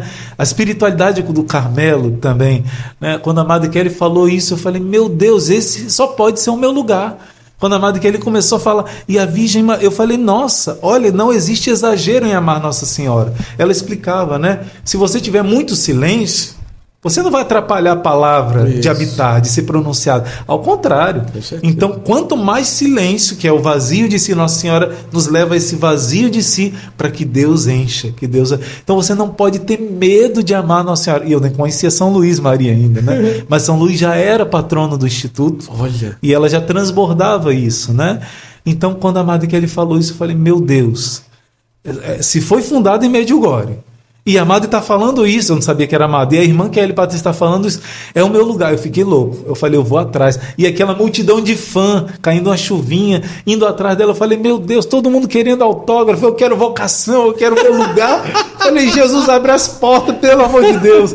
Uma amiga minha disse: vem por aqui, vem por aqui. Eu não entendi. Ela estava dizendo. Quando o senhor for agora nos lugares, pessoal, eu vou tirar foto com todo mundo. Mas alguém aqui quer vocação? É verdade. Eu espaço vir logo. Eu tenho que fazer isso, porque eu sofri com isso, né? Nossa senhora, eu corri, corri, corri, aquela multidão correndo para encontrar com a Madre Kelly, com a irmã Kelly Patrícia. Quando eu cheguei, uma fila imensa se formou e a irmã Teresa Maria, que na época era outro nome, né, dizendo: "Calma, você quer?" daquele jeito dela. Uma fila imensa se fundou para se formou para todo mundo pegar a assinatura da Madre e tal, tal, no CD. E eu não queria isso. Aí eu, eu tinha visto antes a Madre Kelly lá falando e eu sentado. Eu vim lá embaixo do palco, uma freirinha, lá longe. Aí eu falei, já sei, eu vou falar com essa freirinha, não com a Madre Kelly. Porque todo mundo vai querer falar com a, a madre, não, com a irmã Kelly, eu vou falar com essa outra freirinha, era a Madre Jane. Ah. Aí eu, de longe, assim, comecei a fazer sinal. Ela viu, eu falei assim: preciso falar com a senhora. Depois ela, tá bom, tá bom. Só que quando acabou, ela correu junto com a Madre Kelly. Quando eu cheguei, vi a fila para a Madre Kelly, vi ali a irmã Jane, só que já tinha uma irmãzinha, uma vocacionada falando com ela, né? Aí eu fiquei esperando, esperando, e a jovenzinha falava assim: é, Nossa, eu queria ser alma esposa e não sei o que. Ai, amada Jane, nossa espiritualidade do Carmelo, São João da Cruz, Santa Terezinha do Menino Jesus, Santa Teresa d'Ávila. Eu falei: Nossa, fantástico. Aí ela disse: Uma baluarte nossa também tem grande influência, Santa Faustina. Eu era devotão da misericórdia.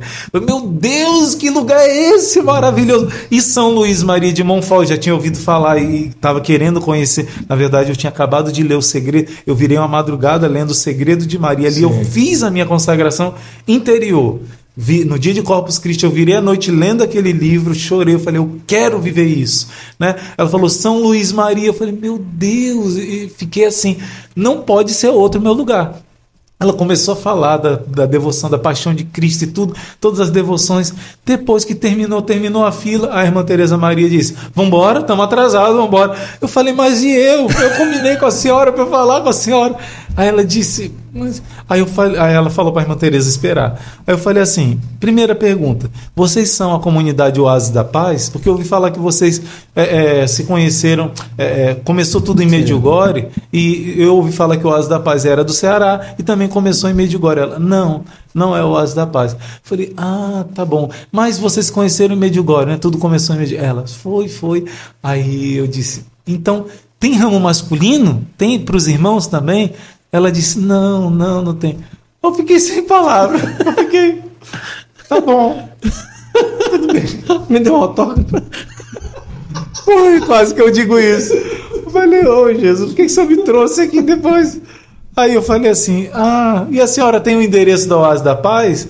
Né, tem o contato deles? Aí ela disse: Tem, tem, peraí, irmã Tereza. Irmã Tereza, ela foi, me deu ali o telefone, me deu tudo.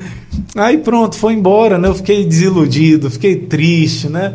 Eu falei, nossa, eu vou entrar em contato com a comunidade Oásis da Paz. Mandei uma carta para eles. O padre Lourenço, que depois, Sim. eu nunca conheci ele pessoalmente, mas ele fundou a comunidade também da Mãezinha, né? Lá, Isso, lá em é, João Pessoa. Eles, Não conheci ainda. Um abraço para o padre Lourenço também, que me respondeu uma carta linda, ajudando eu perseverar naquele caminho que eu estava do Rosário, tal, tal, tal. Enfim, depois disso, um amigo meu disse que encontrou com as duas no Rio de Janeiro e disse que elas estavam pensando em começar um ramo masculino. Quando ele falou isso, ressuscitou minha esperança. Sim. E aí eu fui atrás, lá em Niterói. Cheguei lá, tava aquela jovenzinha de novo lá. Falei, você que ficou de na minha novo, frente, é né? Mesma? Aí ela disse, pois pode esperar, que eu já marquei hoje de novo para falar com a irmã Jane. E Madre Jane, viu? É Madre Jane. Eu falei, tá bom, tá bom.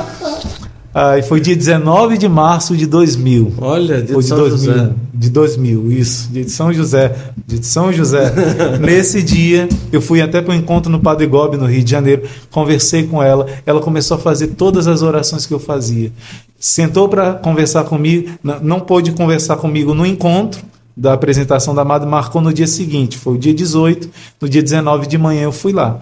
Elas iam cantar para o Dom Carlos Alberto, para o bispo Falei, meu Deus, eu vim para cá, mas agora é o bispo, não é a menina que vai. Tipo, é o bispo. Aí ela disse: Não, não, depois do, do bispo a gente fala com você e tal.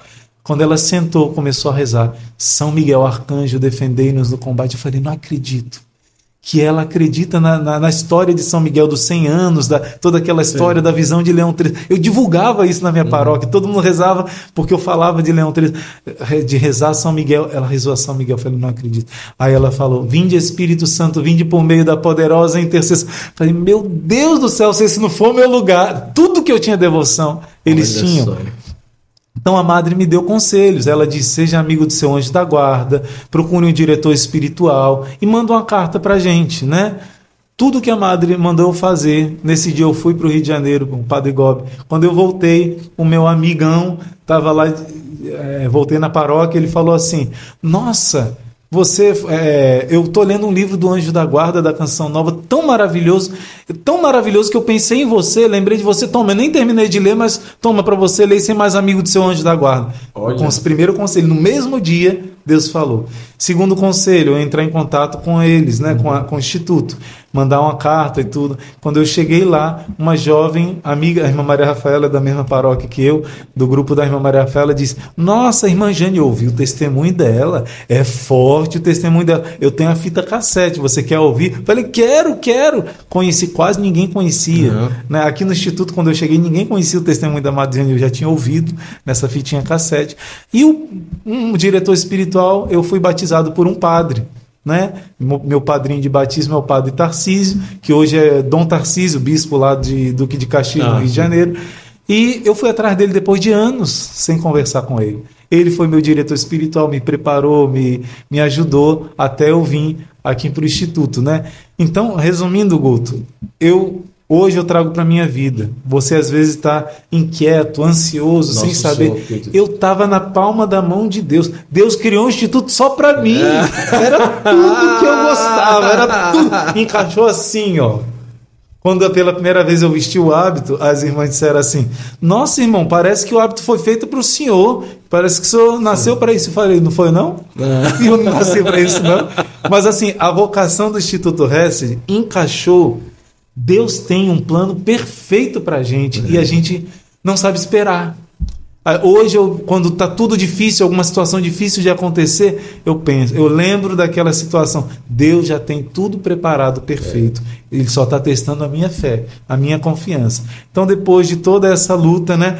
Aí, é, é uma vez eu estava pronto para vir para cá, começando a pensar em vir para cá, aí eu fui pro barzinho de Jesus, que era só refrigerante, sim, não tinha bebida, era música católica, era um grupo que a irmã Maria Rafaela fazia parte. Quando fomos, pegamos o ônibus do grupo jovem pro barzinho de Jesus. Quando chegou lá, nem passagem alguns não tinham. Então outros pagaram a passagem, sim. fomos lá, não comemos nada, brincamos, dançamos tal. Quando a gente foi embora, uma revista do Shalom Manar, de Santa Terezinha do Menino Jesus. Era o meu primeiro contato assim que eu estava tendo com ela mais profundo. Não sei se foi antes ou depois da relíquia dela. Quando eu vi ali a relíquia de Santa Terezinha, é, é a, a, revista, falei: Nossa Senhora, eu queria tanto essa revista, porque eu estava sendo levado para isso, né? Queria tanto, eu vi cinco reais na época, valia um pouquinho mais, devia valer é. uns 15, 20, né? Falei, eu não tenho nem dinheiro de passagem, como é que eu vou comprar? Eu olhei, namorei a revista, namorei. Não, vamos embora. Vamos embora. Falei, sim, eu queria tanto aquela revista. Vamos andando no caminho, cinco reais no chão. Nossa. Gente, alguém perdeu cinco reais? Não, não, não, tchau. Espera aí. corri, comprei a revista e Santa Terezinha me pegou. Aí, depois de tudo isso, Santa Terezinha me trouxe aqui. Santa Terezinha acompanhou minha, minha caminhada. Primeira relíquia que a gente coloca aqui, Sim. né? Eu tenho aqui, essa foi a primeira. É um tecido Sim. que tocou em Santa Terezinha. Depois aqui a pedra da agonia, aquela pedra onde Jesus foi sangue. Aqui é um pedacinho do pano dos, que tinha o sangue do Padre Pio. Padre Pio. Aqui é uma pedrinha de São Miguel, que é a Dona Mirella, né? Lá, lá de São Giovanni Rotondo, tá doentinha, que Deus a abençoe, ela me deu.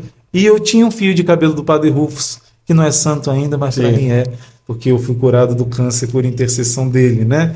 Então, é, é, Santa Terezinha foi a primeira. E eu só termino com Santa Terezinha, Guto, falo demais, né? Mas termino com Santa Terezinha dizendo que pela primeira vez eu fiz uma novena inteira dela aqui.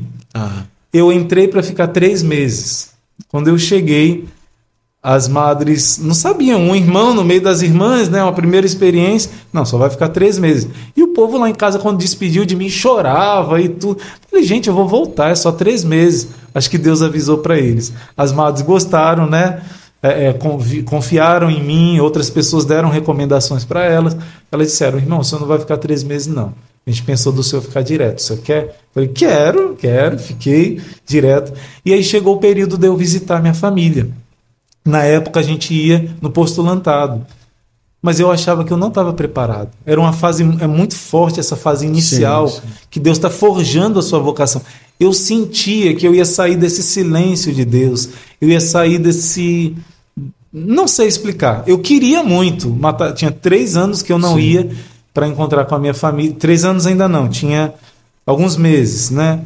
Aí eu pensei, é, é, vou fazer uma novena Santa Teresinha para me preparar, para eu receber o hábito e para me dizer se é para eu ir para casa nessa data mesmo ou não. Aí eu fiz uma novena de verdade de Santa Teresinha. Quando a gente faz mal feito, mesmo assim a misericórdia de Deus nos abraça. Mas quando a gente dedica de fazer bem feito mesmo, ainda transborda, né? Aí eu fiz a novena todos os dias ali no altar, em adoração fiz a novena, os 24 glória, oração. Quando eu cheguei na metade da novena, a mesma florzinha que aquela senhora tinha me dado, que disse que Santa Teresinha me Sim. deu, a irmã trocou o jarro e colocou aquelas flores, um monte. Quando eu olhei, falei: Nossa, Santa Teresinha está falando, no meio da novena. Sim. Quando chegou no último dia, eu falei: tinha uma relíquia dela bem em frente a Jesus Eucarístico.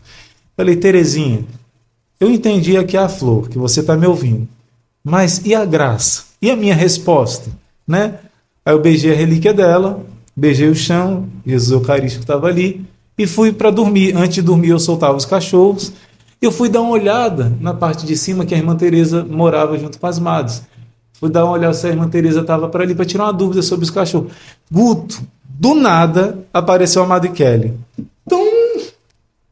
Quando ela apareceu, ela olhou para mim, deu um sorriso e fez assim: ó. Meu Deus, o que, que eu fiz? O que, que eu fiz? Não era costume a gente subir Sim. lá, né? Aí, normalmente lá se reunia o conselho do, do, do Instituto. Aí, quando eu subi, estava o conselho todo reunido lá em cima, já nove e pouca da noite. Sim. Falei, meu Deus, o que, que eu aprontei, né?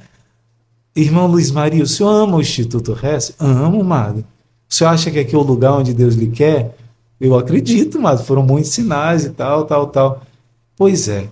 O senhor então aceita é, dar mais um passo, receber o santo hábito, receber o um novo nome e ser de fato um noviço do Instituto Rezo. Falei, madre, eu, velho, Terezinha, o negócio funcionou imediato, né? Eu pedi para me preparar para receber o santo hábito, para entrar no noviciado imediato. Ninguém sabia que eu estava fazendo essa novena. Só avisar que é uma lagartixa, viu, amor? Pra você não se assustar pensando que é outro bicho aí, tá? Ela tá entrando aqui. Sim, sim. Senão ela vai dar um grito na hora da sim, gravação. Sim, aí fica feio. Nossa, mas Terezinha também foi Sim. impressionante, né? Santa Terezinha, quando eu comecei a fazer essa novena, ela deu o sinal da flor e depois deu a graça imediato. Aí a Madre Kelly disse: Pois a Madre Jane rezou, pediu uma passagem bíblica para confirmar sua vocação, e a passagem é essa. E eu pensando comigo, nossa, imediata resposta. Só que eu pedi duas coisas nessa novena: me preparasse para o noviciado, que eu não sabia que ia ser agora, e também que me desse a resposta se era para eu ir em casa ou não. Aí, nessa hora que eu pensei isso, ela disse: a Madre tirou uma passagem bíblica e é essa. A Madre começou a ler a passagem. 1 Coríntios 9: o apóstolo renuncia aos seus direitos. Eu tinha o direito de ir em Sim. casa. Ela começou a ler, ele dizendo: Fiz-me tudo, para... eu não tinha direito disso, daquilo. Fiz-me tudo para todos, para salvar a todos. E tudo que eu pedi a Deus era para salvar almas. Eu queria estar aqui para salvar almas, que nenhuma alma caia no inferno. Né? Quando leu aquela passagem, a Madre Kelly, em seguida, parece que foi matemático, Guto, parece não foi. A Madre Kelly disse: Pois agora o senhor vai se preparar para passar os 15 dias em casa e logo depois vai ser o seu noviciado, vai entrar em retiro, tal data, tal. Falei, Madre, eu não vou passar os 15 dias em casa. Ela, como assim? Eu falei, eu expliquei, eu fiz uma novena, pedi a Deus, eu sentia que não era a hora, que Deus estava me preparando, que não era a hora de eu ir em casa, não ia ser o melhor para minha alma, para minha formação religiosa. E eu pedi na novena que Deus me preparasse para o noviciado, a senhora me chamou, e que me desse a resposta se era para eu ir ou não. Quando abriu essa passagem, eu entendi que não era para eu ir agora. Aí a Madre Kelly, ela é muito devota de Santa Teresa Margarida, carmelita. Sim. Ela disse assim: Irmão Luiz, não, não era irmão Luiz ainda, né? Ela disse: "Irmão, Santa Teresa Margarida, ela amava muito o pai dela, mas ela sentiu que Deus pediu o sacrifício dela não visitar o pai dela, e ela ofereceu pela conversão dos pecadores. O pai dela que ensinou a fé, que tudo, ela fez esse sacrifício. Se o senhor não for na casa dos seus pais agora, pode ser que o senhor não vá mais. Eu disse, Madre, se Deus está pedindo, então é, é, é assim mesmo. Ela ficou assim, né? E depois disso, eu fiquei tranquilo que Deus me queria. Deus pediu para Abraão: deixa a tua pátria, sim. deixa a tua família. Eu dizia para Deus: o que é meu está guardado. No céu eu vou descontar os abraços, os beijos com a minha família. Mas Deus me chamou a deixar minha família, a não constituir uma família para reconstruir muitas. Eu sempre senti Deus falando isso ao meu coração, para ajudar as famílias, para dar minha vida para outras famílias. E Tranquilo, mas aí passaram três anos. Eu não fui em casa, na casa dos pais. Minha primeira irmã foi casar. E religioso não vai para uhum. casamento, não é padrinho, não é nada. E minha irmã pediu. A gente acabou de receber uma formação de Santo Afonso dizendo isso. Religioso não vai para. Ela pediu, venha, venha. Eu falei, de jeito nenhum. Santo Afonso diz que religioso não vai para a vida social do seu. Se não, imagina, né? É. Aí, de jeito nenhum. Mas você não visitou a casa. Venha passar os 15 dias que você não passou. Aí eu fiquei sem graça. Eu disse: Pede você, eu não vou pedir isso para madre, não. Ela disse: Peça, peça, por favor. Insistiu, insistiu. Aí eu disse: Madre, Eu mesmo renunciei a ir para casa. Eu sei que a gente não vai, mas a irmã tá dizendo, minha irmã tá pedindo que eu fique os 15 dias e aproveitando vá para o casamento dela. Eu sei que não é costume, mas só estou repassando, eu estou totalmente livre. A madre conversou com a outra madre e as duas decidiram que eu ia. É. Excepcionalmente, não é costume nosso, mas que eu ia. Guto, indo para o casamento da minha irmã, eu encontrei ao mesmo tempo com todos os amigos da igreja, encontrei com todos os amigos da família, os parentes, encontrei com os vizinhos, foi todo mundo de uma, uma lapada só. Eu tive adoração perpétua ali do lado da minha casa, tinha uma casa da Toca Sim. de Assis que eu fiquei adorando. Tive missa diária fácil. Deus cuidou de tudo, foi maravilhoso o tempo que Deus preparou, porque eu renunciei antes. Olha, Terezinha deu toque. Numa renúncia o Senhor providenciou. Deus mais. Aí passou mais. três anos, a minha outra irmã casou e disse assim: Você vai vir. Pro... De jeito nenhum! Eu já fui uma exceção indo para o casamento de Flávia, agora eu vou para o seu. Ninguém vai para o casamento. Mas é porque o fundador da minha comunidade precisa que você pregue aqui. Falei: Isso é mutreta para eu ir para o seu casamento. Aí ela disse: peça, mas peça você. Aí eu insisti, insisti. Falei, madre, minha irmã tem uma mutreta. Ela quer que eu vá para o casamento dela. Ela arrumou do fundador dela me chamar para eu ir lá pregar. Eu sei que a Amado conversou com a outra madre, rezou e disse: pode ir, traga um monte de vocação, vá, vá pescar a vocação. Olha como Deus recompensou, né? É. Através de uma novena que eu fiz a Santa Terezinha para fazer a vontade de Deus. E aí Deus recompensou, né? E muito mais, é muito é mais, muito isso. mais. Né? Olha, tem um fato que nós vamos chegar aqui é, da nossa conversa, é que o irmão, dentro do Instituto, né, passou por um momento que não foi muito fácil, né? Ah, a questão sim, do verdade. câncer. Mas eu, nós vamos falar sobre isso daqui a pouquinho e também você que está ouvindo essa conversa e está dizendo, mas eu queria também ser um irmão do Instituto Hesed. Nós vamos falar como vai ser e daqui a pouquinho, ao final, ele vai ensinar essa oração da Santa Cruz aí. Verdade. Que lembrou nos dois momentos, né? Mas eu queria aproveitar aqui e trazer para você a oportunidade de você considerar fazer uma peregrinação com a obra de Maria. É, é um retiro espiritual pra, com muita qualidade, além de conhecer lugares extraordinários, você tem a oportunidade de mergulhar né, em, um, em uma experiência belíssima. A obra de, inclusive agora em outubro, você pode ir conosco para o Congresso Internacional Mariano. A Madre Kelly Patrícia vai estar lá, o Padre Fábio de Mello, o Márcio Mendes, também o Padre Roger Luiz vai estar nesse grande evento lá em Fátima, Portugal. Está um preço bem acessível, você está vendo aí na tela. Entre em contato. E já estão abertas as vagas para o Pentecostes 2024, em maio de 2024. Então você também tem a oportunidade de estar nesse grande evento. Entre em contato lá, saiba que é tudo com muita qualidade, sempre hotel de altíssima qualidade, tudo muito bem preparado para você. E agradecendo também as camisetas Sabatini, olha só. Deus não ajuda, Deus resolve. Amém. É isso mesmo. Gostei, né? gostei. Gostou? Deus não é uma ajudinha. 10, né? não, é. Deus resolve. Vem para resolver. Ele é a solução. Ele né? é a solução, né? E, e tantas outras camisetas. Imagina você andar a pessoa olhar para você e lembrar de Deus através do que você está vestindo. Isso é uma oportunidade de evangelização, andar sempre bem vestido. São várias opções de estampas. Está aí no site, peça a sua camiseta Sabatini, um preço bem acessível também.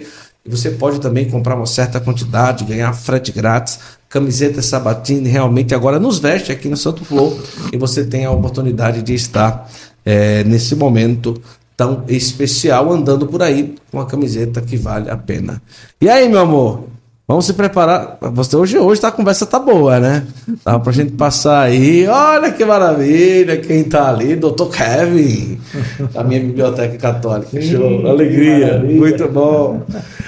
Então vamos lá. Agora, quando o senhor chega, né? Hoje foi o primeiro irmão, né? O sim, primeiro irmão sim. do instituto, do, do, é instituto, pode chamar instituto. Instituto, né? instituto e Hesed. E Hesed, né? Hesed. A pronúncia é Hesed, né? Hesed, isso. Pronto. E hoje... Para quem não sabe, amor misericordioso isso. em hebraico, né? Amor de misericórdia. Já quantos anos de consagração, irmão? Eu cheguei aqui, tem fazer agora em setembro 22 anos. Meu Deus do céu, é. o senhor chegou com 12 então. Mas de com 20. 42, gente. Nossa, 42. Mas eu já tenho mais tempo aqui, sou mais cearense do que é, é Fluminense, é verdade, quer dizer, do Rio de Janeiro, né? Sou mais tempo aqui. É, mas esqueci o que ia falar. Não, então, o tempo mesmo, é Sim, mesmo. sim. É, de vida consagrada em, foi em 2004, só fazer os cálculos aí. 2004 de consagrado. é quase 19 anos. É, dos votos, de ter feito os votos. É, Como que 2004. foi essa questão do câncer? Como que o senhor descobriu? Foi quanto tempo atrás? Então, as coisas na minha vida são meio matemáticas, assim, né? São meio. E quando eu cheguei nos meus 30 anos, alguma coisa me dizia dentro de mim: começou a missão pública tem que fazer alguma coisa mais pelo reino. Jesus, quando fez 30, começou a sair para a evangelização, né, para a missão pública. E nesses 30 anos eu disse para Deus, eu dizia para Deus, Senhor, eu não consigo mudar, eu não consigo ser menos é, preguiçoso, eu não consigo ser mais obediente, eu não consigo. Se eu não conseguir ser santo, com meu esforço, me dá paulada, igual diz São José Maria Escrivá, me dá algum sofrimento para eu poder, é, é, eu quero ser santo. Eu, a gente brincava aqui com a irmã, né? Para o céu direto, sem, sem escala. sem escala no purgatório. Você quer ir para o céu direto? Deus te dá essa graça, está na Bíblia. Pedir e recebereis. Mas tem que aceitar o purgatório aqui, porque sem purificar a gente não entra é. no céu. Então pedir a Deus, Senhor, eu quero ser santo, mas eu sou ruim demais. Então me dá um sofrimento para ver se anima, se dá uma força. Se eu não conseguir, não me deixa cair em pecado mortal, me deixa antes ter uma doença grave do que cair em pecado mortal. E eu dizia isso para Deus mesmo, né? E principalmente em relação às almas que eu acompanhava, desde o início que eu acompanho os grupos de leigos, né? E também fui durante um bom tempo mestre dos irmãos, já fui superior do ramo masculino, mas não é minha vocação. Com os leigos eu tenho até um pouco mais de facilidade tudo. E, e todas essas almas que eu acompanhava, eu dizia: Meu Deus, como eu sou mal formador. Senhor, se for para uma só dessas almas que o Senhor me confiou, se perder, não permita, me manda algum tipo de sofrimento, algum tipo de dor. E Guto, tem oração que Deus ouve assim, imediato. Se você pedir a Jesus para sofrer um pouquinho mais pelo reino dele, falta gente pedindo isso. Então ele dá, mas ele dá cheio de consolo, ele dá cheio de amor, ele dá mais uma prova na sua fé do que um sofrimento propriamente dito, porque sofrer com Deus é diferente, como diz São Luís, sofrer com Nossa Senhora, né? É um sofrimento que Deus te dá um consolo e uma força sobrenatural. Então hoje eu sei, Deus confirmou por muitos sinais que eram por almas que eu acompanhava, né? que precisavam de uma grande força para vencer pecados na área da castidade, uhum. principalmente. Então, tanto leigos como é, irmãos jovenzinhos que eu acompanhava, o, o, Senhor me mostrou que os primeiros acidentes, as primeiras mortes, né, Sim. foram para que eu pudesse ter o meu início de cura na afetividade, na sexualidade. Mas agora eu precisava oferecer pelos outros. Então eu entendi com muita clareza. E por incrível que pareça, o, o câncer que eu tive era seminoma. Seminoma é um câncer que costuma dar na região genital, mas em, em casos de exceção pode dar também aqui. E deu aqui. Eram, era, são células germinativas, tem a ver com essa questão é, genital, mas foi aqui o, o câncer. E quando descobriu já estava 14 centímetros por 11. Caramba! Era um monstrão, outro coração aqui empurrando o coração, né? Então foi em 2011 que eu descobri exatamente quando eu completei 10 anos que eu estava aqui no Instituto. Em setembro de 2011, eu cheguei em setembro de 2001, Isso. exatamente em setembro, se eu não me engano, no mesmo dia, no dia 4, eu descobri e internei para fazer a biópsia, né, para descobrir o que era. E, e, foi isso. Com 30 anos começou minha missão pública, né? Então eu descobri esse câncer. Mas resumindo a história, gente, quando Jesus fala qualquer coisa no Evangelho, não duvida não, porque Jesus fala: você que deixa pai, mãe, irmão, esposa, filhos, terras para poder me seguir, você vai ter 100 vezes mais pai, mãe, irmão, terras, tudo e com perseguição, né? E depois uma recompensa eterna. Gente, quando eu estava com câncer, eu não tinha plano de saúde. Hoje tem uma, um benfeitor, Deus seja louvado. Acho que ele não quer que eu fale, mas se pudesse eu falaria que paga o meu plano de saúde. Mas eu não tinha nada, nada. Volta de pobreza, não tenho onde cair duro, mas Deus não deixou faltar pessoas para me levarem no, no hospital. Eu tinha que todos os dias na semana fazer quimioterapia, depois todos os dias receber uma injeção para aumentar a imunidade e depois uma semana de folga. Mas era todos os dias quimioterapia, de segunda a sexta, na verdade, é, de três a quatro horas de quimioterapia.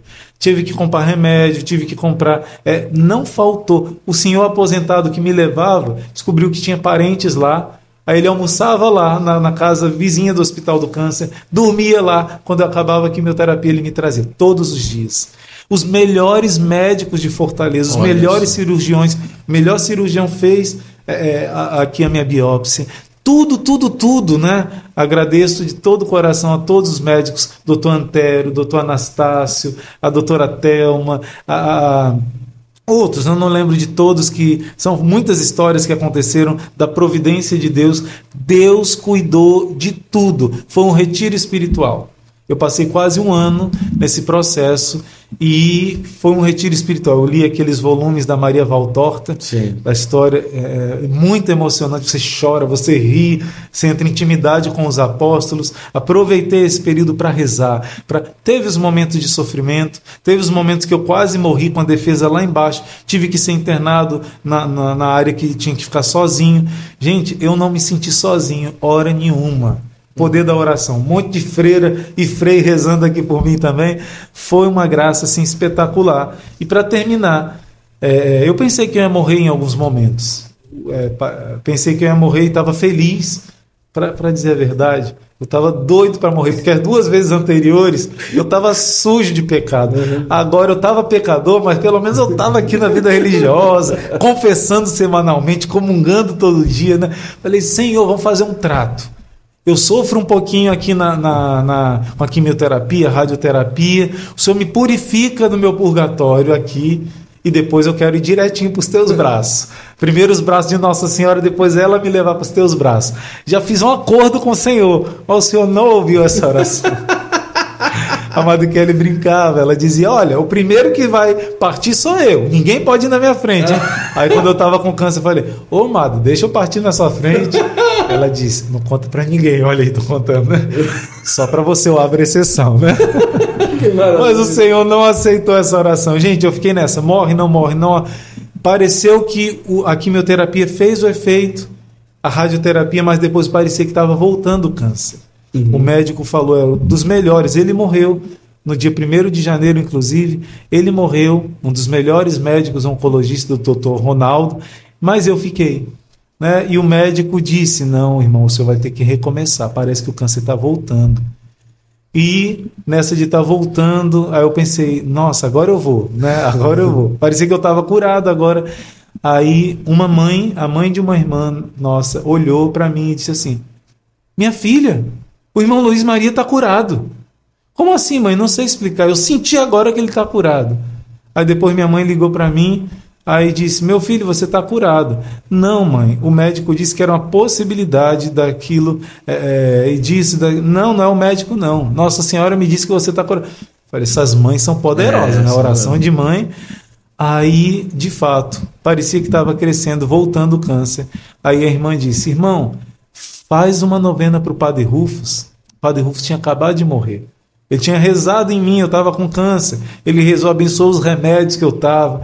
E ele disse: Você fez o tratamento, químio, rádio, mas está voltando o câncer, então é difícil. Padre Rufus falando: É difícil. Mas pra... Aí deu um sorriso, mas para Deus nada é impossível. E começou a rezar em mim. Acho que menos de um mês depois ele morreu. O último evento que ele fez antes de morrer foi aqui com a gente. Sim. O 12 Misericórdia foi, foi, Brasil, foi. né? Em 2012. 2012. E aí, é, a irmã disse: Reza Padre Rufo, eu não tinha pedido a minha cura a hora nenhuma. Então, ela, eu disse: Que Padre Rufo, o que, irmã? Deixa, não, não. Ela, ele era um santinho, pede intercessão dele. Eu falei: não, eu não pedi a minha cura.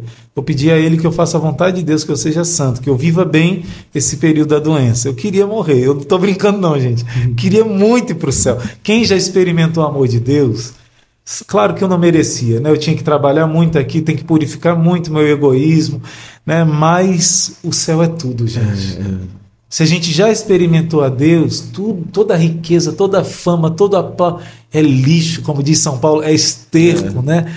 O céu é tudo. Deixa tudo por Jesus. Tudo que eu digo é a sua vontade. Não é deixar a sua família, não. É suas obrigações, não. Deixa a tua vontade. Perde tudo, porque Jesus é tudo. Eu queria muito ir para o céu, mas né, quando eu fui para o tratamento, fazer uma nova quimioterapia, meu organismo não aguentava mais fazer a mesma. Eu fiz um teste para fazer outro protocolo. Quando eu voltei do hospital, eu voltava rezando o terço junto com esse senhor, senhor Olavo, Deus abençoe senhor Olavo, que me levava todos os dias. A gente voltou rezando o terço e durante o terço Deus me lembrou que o Padre Rufus ensinava nove pontos para o caminho da cura e da libertação. Juntando tudo deu nove. Eu penso, não fiz por querer. Juntei e deu nove. Eu falei, meu Deus, será que Deus quer que faça uma novena para o Padre Rufus? Aí eu anotei, coloquei no papel, falei com a madre. A madre disse: escreve. Aí eu peguei o livrinho dele que ele comentava sobre alguns desses uhum. pontos. Aí coloquei, se você quiser anotar, já antes da oração da Santa Cruz, eu te dou essa dica. Claro que o Padre Rufus ainda não foi sim, é, beatificado, sim. né? Creio que vai começar em breve foi esse um processo. caminho que ele ensinou, né? É, um caminho que ele ensinou. Pronto, essa novena, na verdade, é um caminho que o Padre Rufus ensinou. Um e no final eu dizia, Padre Rufus, rogai por nós, porque eu acredito que ele está no céu, né? Como é esse caminho espiritual? Toma nota, toma nota, porque é uma é arma fala nessa ou nessa? poderosíssima. nessa aqui tá ok? Tranquilo. Pronto. Vamos lá, pode ir. Então, qual é o caminho? Primeiro ponto.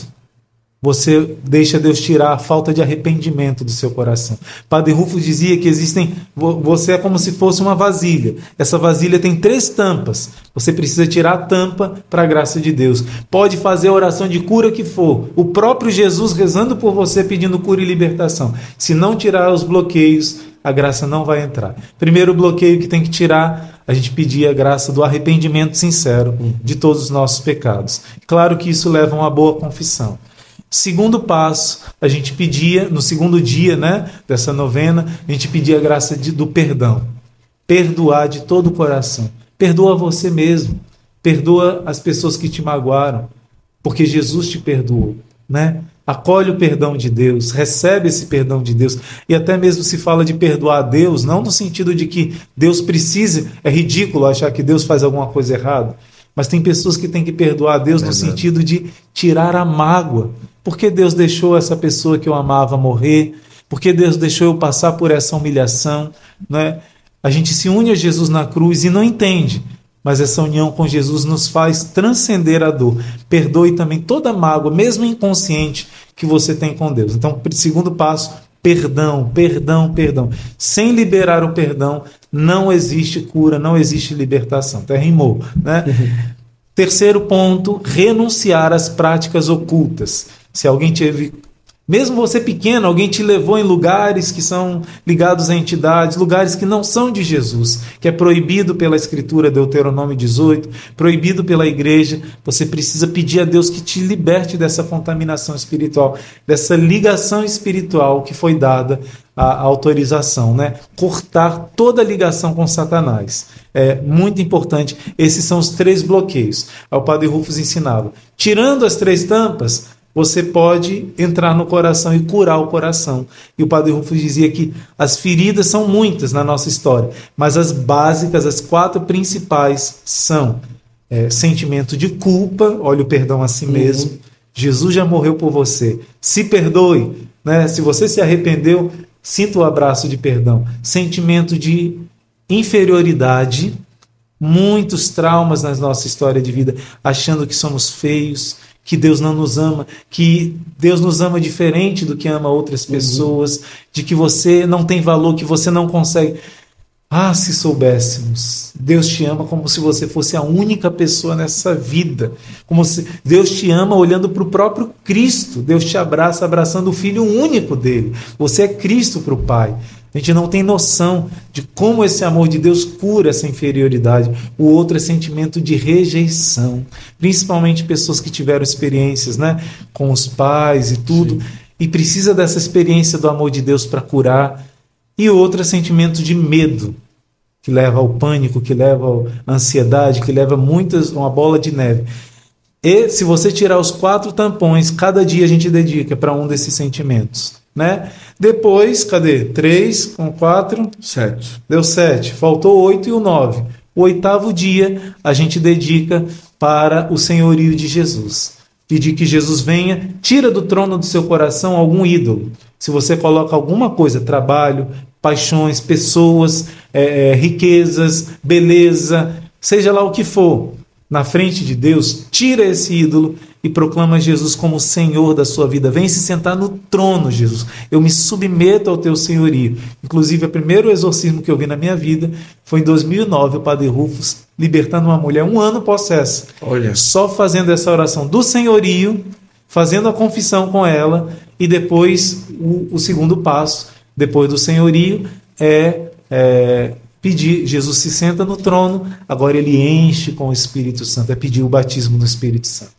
É pedir uma experiência do Espírito Santo. É se render ao Espírito Santo. Esse é o segredo. Né? E eu fiquei curado. E eu pedi a Deus, eu disse assim: toda a comunidade fez essa novena juntos, né? rezando, e todo mundo se trabalha. É uma, é uma oração Sim. que, na verdade, cada um se é. trabalha. Né? E eu falei assim: Senhor, estão rezando para o menino Jesus, para Santa Terezinha, para Santa Rita, para São Bento. Pra...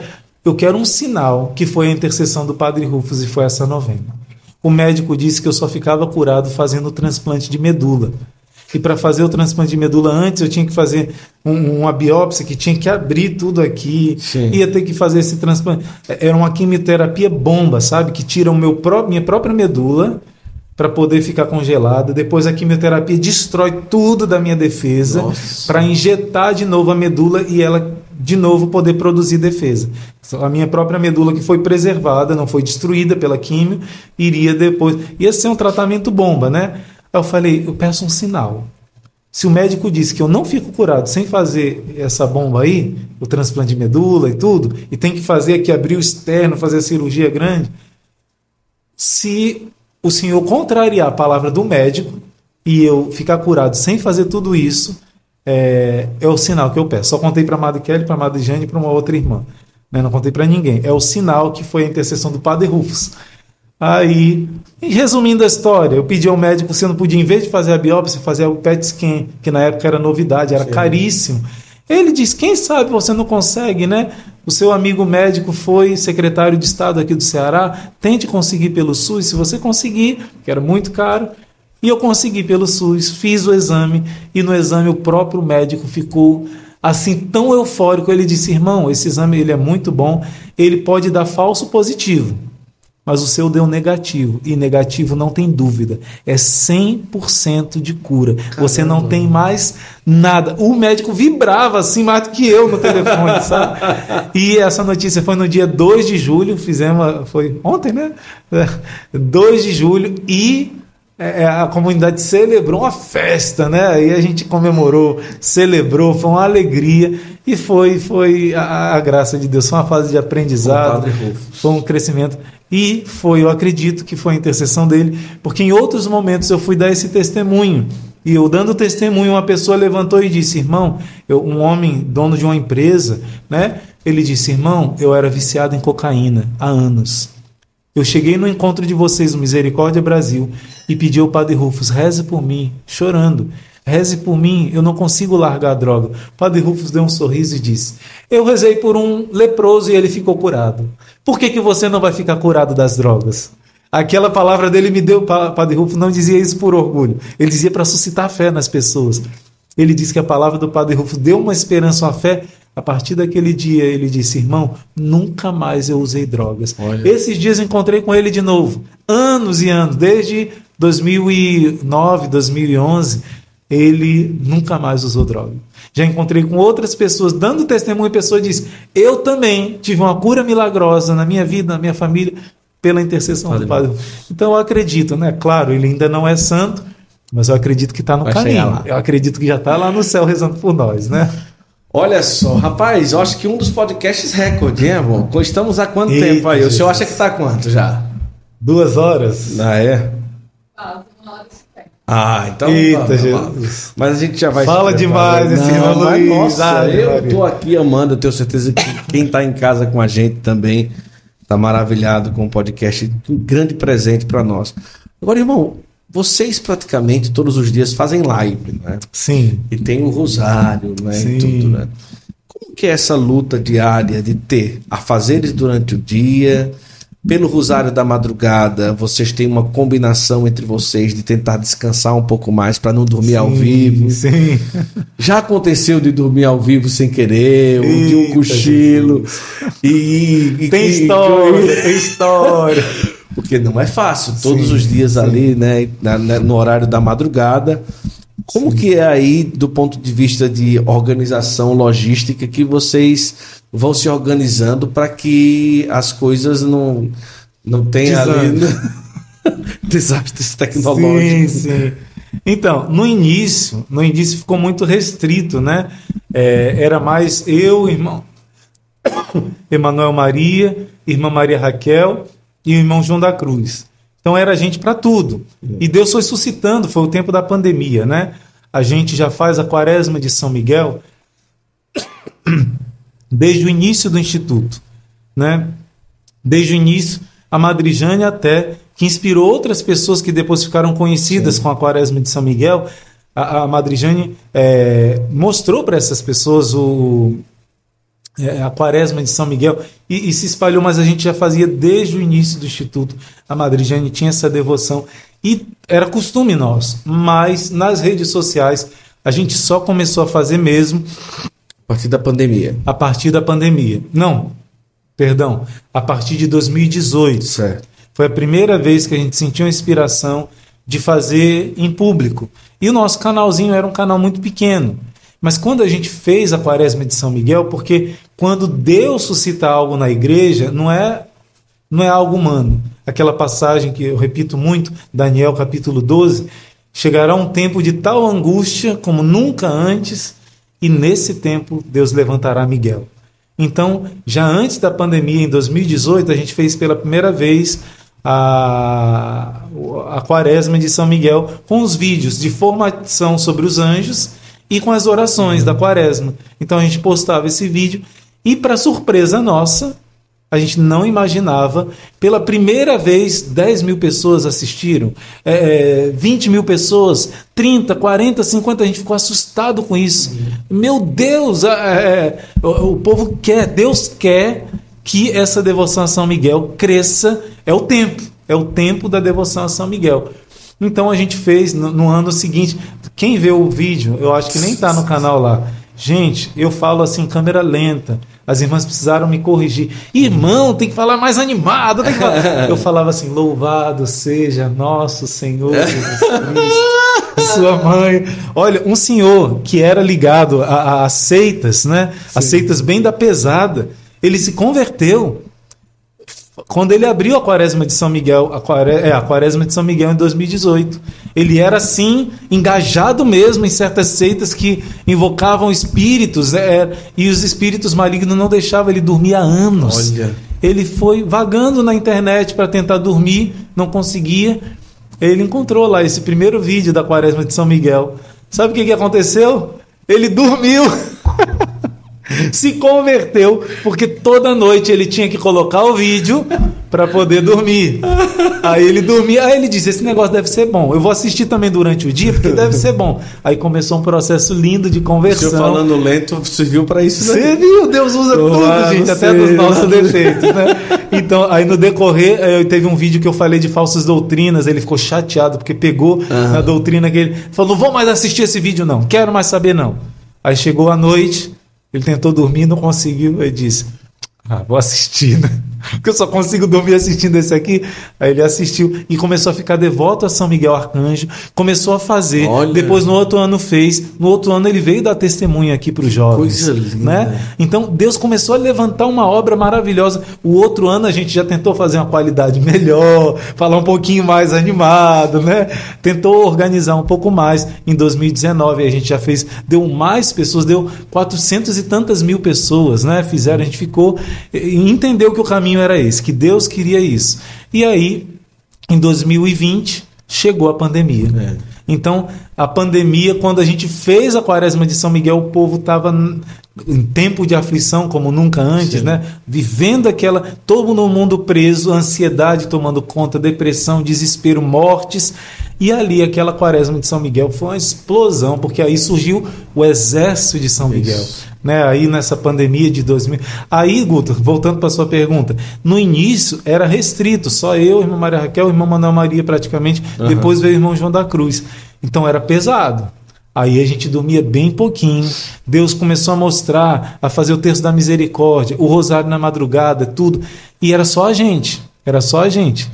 Aí, com o tempo, a gente foi acostumando o povo com outras pessoas, Sim. né? Aí foi dividindo as funções. Por exemplo, o rosário hoje.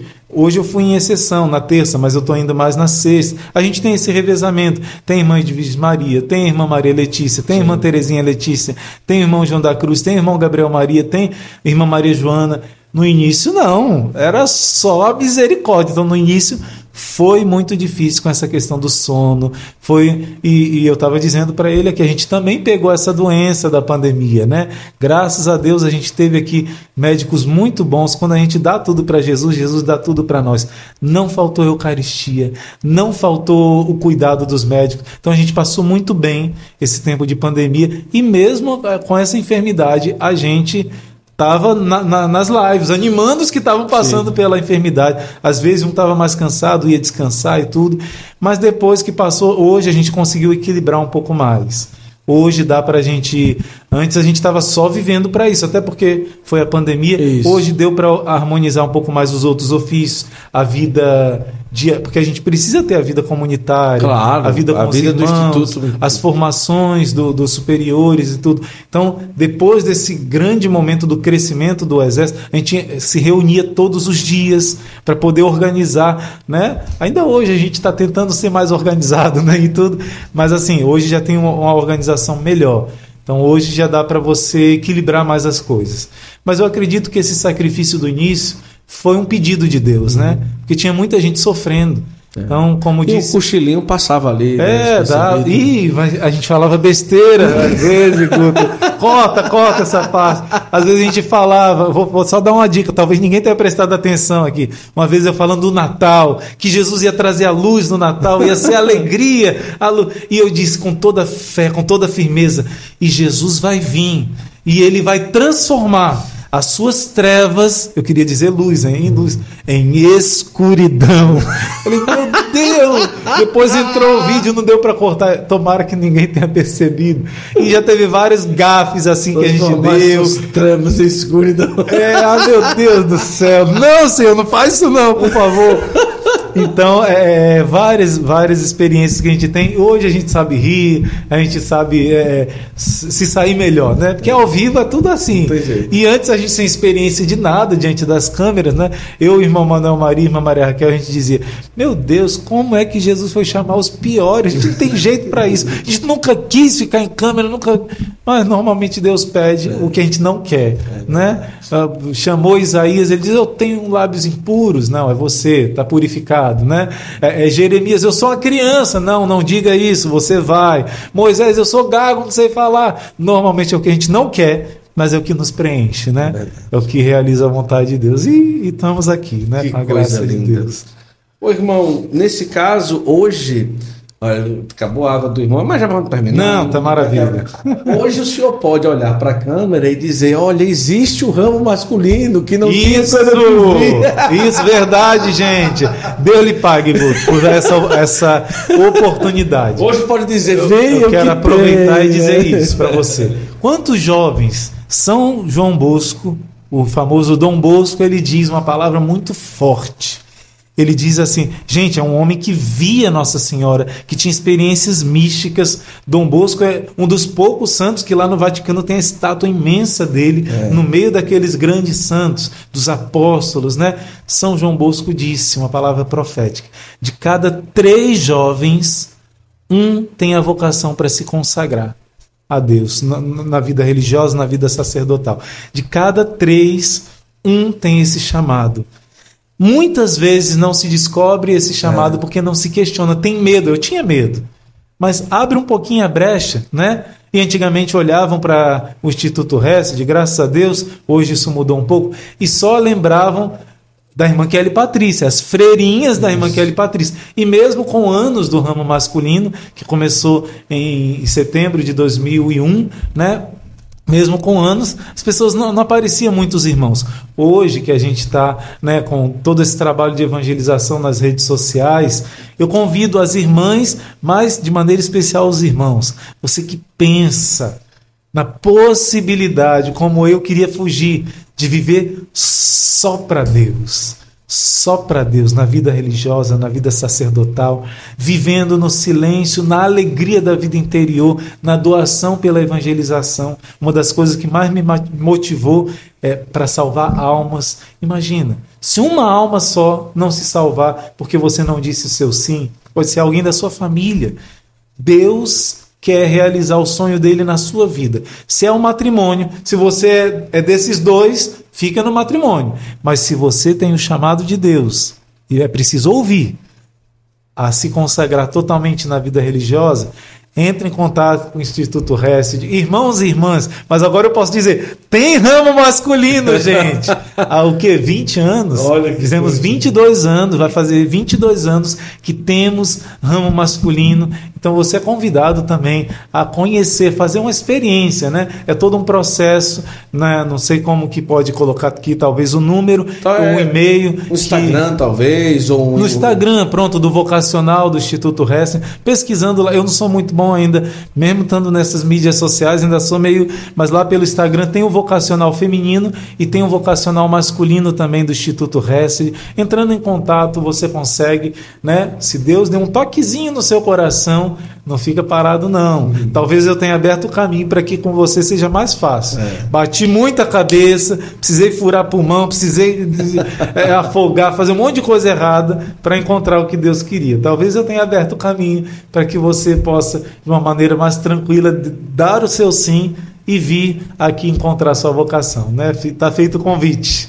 Verdade, que coisa maravilhosa. Olha, é, é, é, tão de um jeito tão especial tudo isso, porque as duas vezes é, que o senhor acabou passando por um acidente e tudo, é, diretamente foi, atingi, foi atingido a capacidade de respirar. Foi.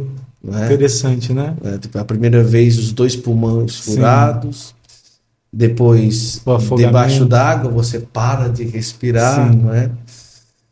E ali de, diante da feira da comunhão é como se o Senhor dissesse, olha, é, eu sou o teu respirar.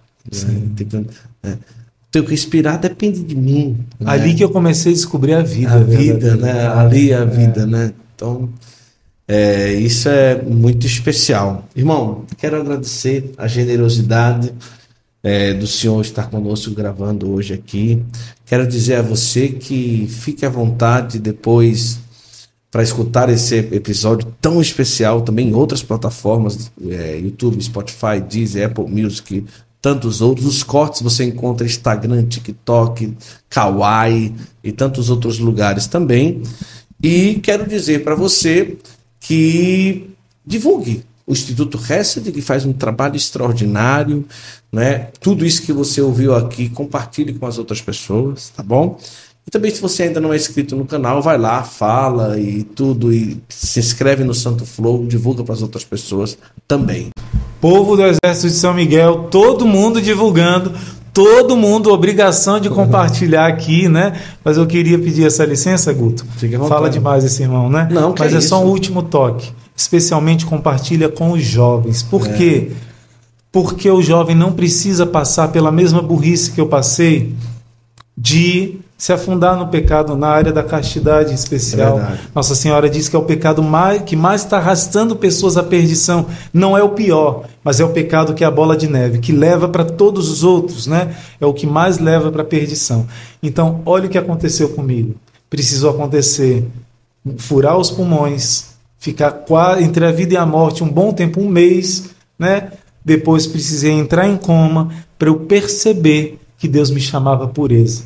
No dia que eu me decidi de sair da pureza, pecar contra a castidade, bendito acidente que salvou minha vida. Não precisa acontecer com você a mesma coisa. Jovem, seja casto, Se você for casto, você vai estar preparado para ter uma experiência com Deus e aí ele vai te mostrar onde ele sonhou a sua felicidade. Mas seja casto, não seja burro como o irmão Luiz Maria, de precisar levar tanta paulada. Houve esse conselho de um amigo que passou por essas situações e precisou aprender da pior forma, pela dor, né? Mas espero que você consiga aprender pelo amor de Deus, que te ama tanto que quer te levar até o trono dele no céu. Especialmente os jovens, sintam meu abraço, sinta minha intercessão e quem sabe as vocações a gente se encontra aqui. Deus abençoe. Vamos ensinar a oração, não é, irmão, da Santa Cruz. Sim, verdade. Vamos ensinar. Vamos Inclusive, quem sabe um dia, irmão, a gente se encontra lá em São Miguel. O senhor precisa ir lá conhecer o lugar onde São Miguel é apareceu justo. no Brasil, não é? Vamos providenciar isso daí. Você que ainda não conhece toda a história, vai lá no site Basílica de São Miguel Arcanjo, Gruta do Arcanjo, é, o lugar que atualmente eu estou morando, que é o lugar onde São Miguel pisou, apareceu e está sendo construído lá um complexo lindo para São Miguel. E daqui a pouco, se Deus providenciar, vamos levar o irmão Luiz Maria lá para conhecer. Amém. É um lugar que exala a presença de São Miguel, muito especial. Mesmo. Um abraço para o Padre Márcio de Maravilhoso, lá, né? hein? Maravilhoso. Maravilhoso. Gente, vamos rezar então, encerrar rezando essa oração da Santa Cruz. Recentemente o irmão Manuel Maria me mandou um link, né? Me mandou um, ele encontrou uma mulher, não sei dizer agora, talvez eu possa passar para o Guto depois, que no Titanic quando ela estava deitando para dormir, começou a ler revistas, revistas, uma enfermeira, e nessa leitura o Espírito Santo lembrou para ela: lembra aquela oração que te entregaram, que foi encontrada no túmulo de Jesus e que tem as promessas de você não morrer de repente, não morrer afogada e tal? Eu tenho para mim que deve ser essa mesma oração, que é a mesma história. Ela parou com as revistas, depois de muito tempo sem ler, rezou essa oração. Imediatamente o Titanic fez aquele barulho, Sim. né, da pancada que deu embaixo no iceberg, e ela ajudou a salvar muitas pessoas, era enfermeira, tinha que ser a última, colocou todo mundo na frente, depois de cuidar de todo mundo, Deus deu a graça dela se salvar. E foi o terceiro naufrágio. Na internet tem assim, é, mulher inafundável. né? Então, eu não sei se é essa oração, mas eu sei da minha experiência e partilho com você não como uma superstição. Eu tenho corpo fechado, não. Quando chegar a nossa hora, nosso Senhor vai nos levar. Mas é uma confiança em Deus através da devoção à cruz de Jesus. O poder dessa oração está no amor. Hoje eu entendi, entendi isso. Por isso estou aqui no Instituto Reste, amar e meditar a cruz de Jesus. Reza comigo. Em nome do Pai, e do Filho, e do Espírito Santo. Amém. Acompanhe no seu coração. Peço que através dessa oração o Senhor possa proteger fisicamente também, de doenças também, mas principalmente, Jesus, que a tua cruz de amor seja plantada no coração de cada um que participa desse momento e que reza conosco essa oração. Que a tua cruz proteja principalmente das ciladas de Satanás e, acima de tudo, de todo o pecado, principalmente o pecado mortal. Ó Deus Todo-Poderoso, que sofrestes a morte perante a madeira sagrada por todos os nossos pecados, sede comigo, Santa Cruz de Jesus Cristo, sede a minha esperança. Santa Cruz de Jesus Cristo, derramai sobre mim todo o bem Santa Cruz de Jesus Cristo, desviai de mim todo o mal. Santa Cruz de Jesus Cristo, fazei com que eu siga o caminho da salvação. Santa Cruz de Jesus Cristo, livrai-me dos acidentes corporais e temporais. Santa Cruz de Jesus Cristo, Rei, vos adoro para sempre. Santa Cruz de Jesus Cristo, Fazei com que os espíritos malignos e invisíveis se afastem de mim. Conduzi-me com Jesus à vida eterna, por todos os séculos dos séculos. Amém. Em nome do Pai, e do Filho, e do Espírito Santo.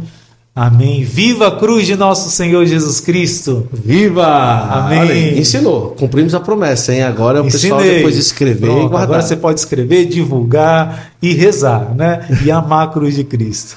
Irmão, muito obrigado. Muito Amém, obrigado ao Instituto Jesus. Resta que nos acolheu com muita alegria aqui. É, sempre me sinto muito bem quando venho aqui. Olha a lagartixa lá na minha bolsa, irmão. Graças a Deus, a esposa ficou tranquila aí, deu tudo certo. Porque se aparecer. Gostou de assistir, né? Ela está assistindo aqui, ó. Santa Cruz de Jesus Cristo e ela olhando. Se os cristãos não quiserem ouvir igual Santo Antônio, né? Os peixes, as lagartixas ouvem. Mas a gente fala. Muito obrigado, irmão, pela generosidade de, dessa gravação, desse momento Amém, aqui. Jesus. E a gente se encontra por aí, se Deus quiser. A graça de Deus. Estamos juntos nessa missão de salvar almas. O Guto com essa missão, olha, um homem casado, olha aí a vocação dos casados, dando a vida pelo evangelho, pela salvação das almas. Você que é casado, casada, dê sua vida. Dê sua vida para salvar almas como esse nosso irmão. Deus lhe pague também, Guto, pelo Amém, seu sim. amém, irmão. Estamos Amém. juntos. Muito obrigado a você que esteve conosco. Obrigado a todos os nossos parceiros aqui do nosso Santo Flow Podcast. E até a próxima, se Deus quiser. Prepare as suas malas e considere viajar em uma peregrinação da obra de Maria. Olha, vou dizer uma coisa para você. Eu já experimentei e não é simplesmente uma viagem para conhecer lugares turísticos. É um retiro espiritual, um itinerário espiritual para realmente a gente se encontrar com Deus. Prepare a sua mala e coloque dentro dela o seu coração. E considere escolher um roteiro com a obra de Maria para que você tenha essa oportunidade. Está aqui o contato. RDP, Rainha das Peregrinações Viagens. Entre em contato, inclusive dá tempo ainda você ir para o Congresso Mariano Internacional em Fátima, Portugal. O preço está muito especial. Você está vendo aqui na tela. Muito especial mesmo. Muitas pessoas vão estar conosco, a Madre Kelly Patrícia, o Padre Roger Luiz, também o Padre Edmilson, o Padre Fábio de Mello vai estar por lá também. Muita gente aí já com a presença confirmada nesse Congresso Internacional Mariano, tá bom? E quero lembrar para você que já tem inscrição para o Pentecostes 2024. Olha só que coisa maravilhosa. Tá aqui também as informações com desconto especial e você vai ter a oportunidade de viajar próximo ano, Terra Santa, Pentecostes 2024. Tá certo? Vou dizer aqui, ó. Vai no Instagram. Lá você tem todas as oportunidades para você escolher o roteiro que você quiser e viajar com a obra de Maria. Vai no Instagram ou fala via WhatsApp, fique à vontade. Mas eu vou te dizer uma coisa: vale a pena você escolher um roteiro e ter a experiência que eu tive. Algo que tem realmente espiritualidade e altíssima qualidade no serviço prestado. Hotéis maravilhosos, alimentação sensacional. Obra de Maria, mais do que viagens, encontros com Deus. Uma imagem nos lembra o sagrado, nos ajuda a recordar de Deus. Existem imagens que praticamente falam, expressam com seus detalhes algo especial. Assim, são as imagens do artesanato Costa. E neste tempo forte da Quaresma de São Miguel e próximo ao mês dos arcanjos, você pode ter na sua casa, paróquia ou grupo de oração imagens que te ajudem neste tempo de graça. Acesse o site ou Instagram e receba na sua casa imagens que te ajudarão a viver mais perto de Deus. Artesanato Costa, uma ponte entre o humano e o sagrado.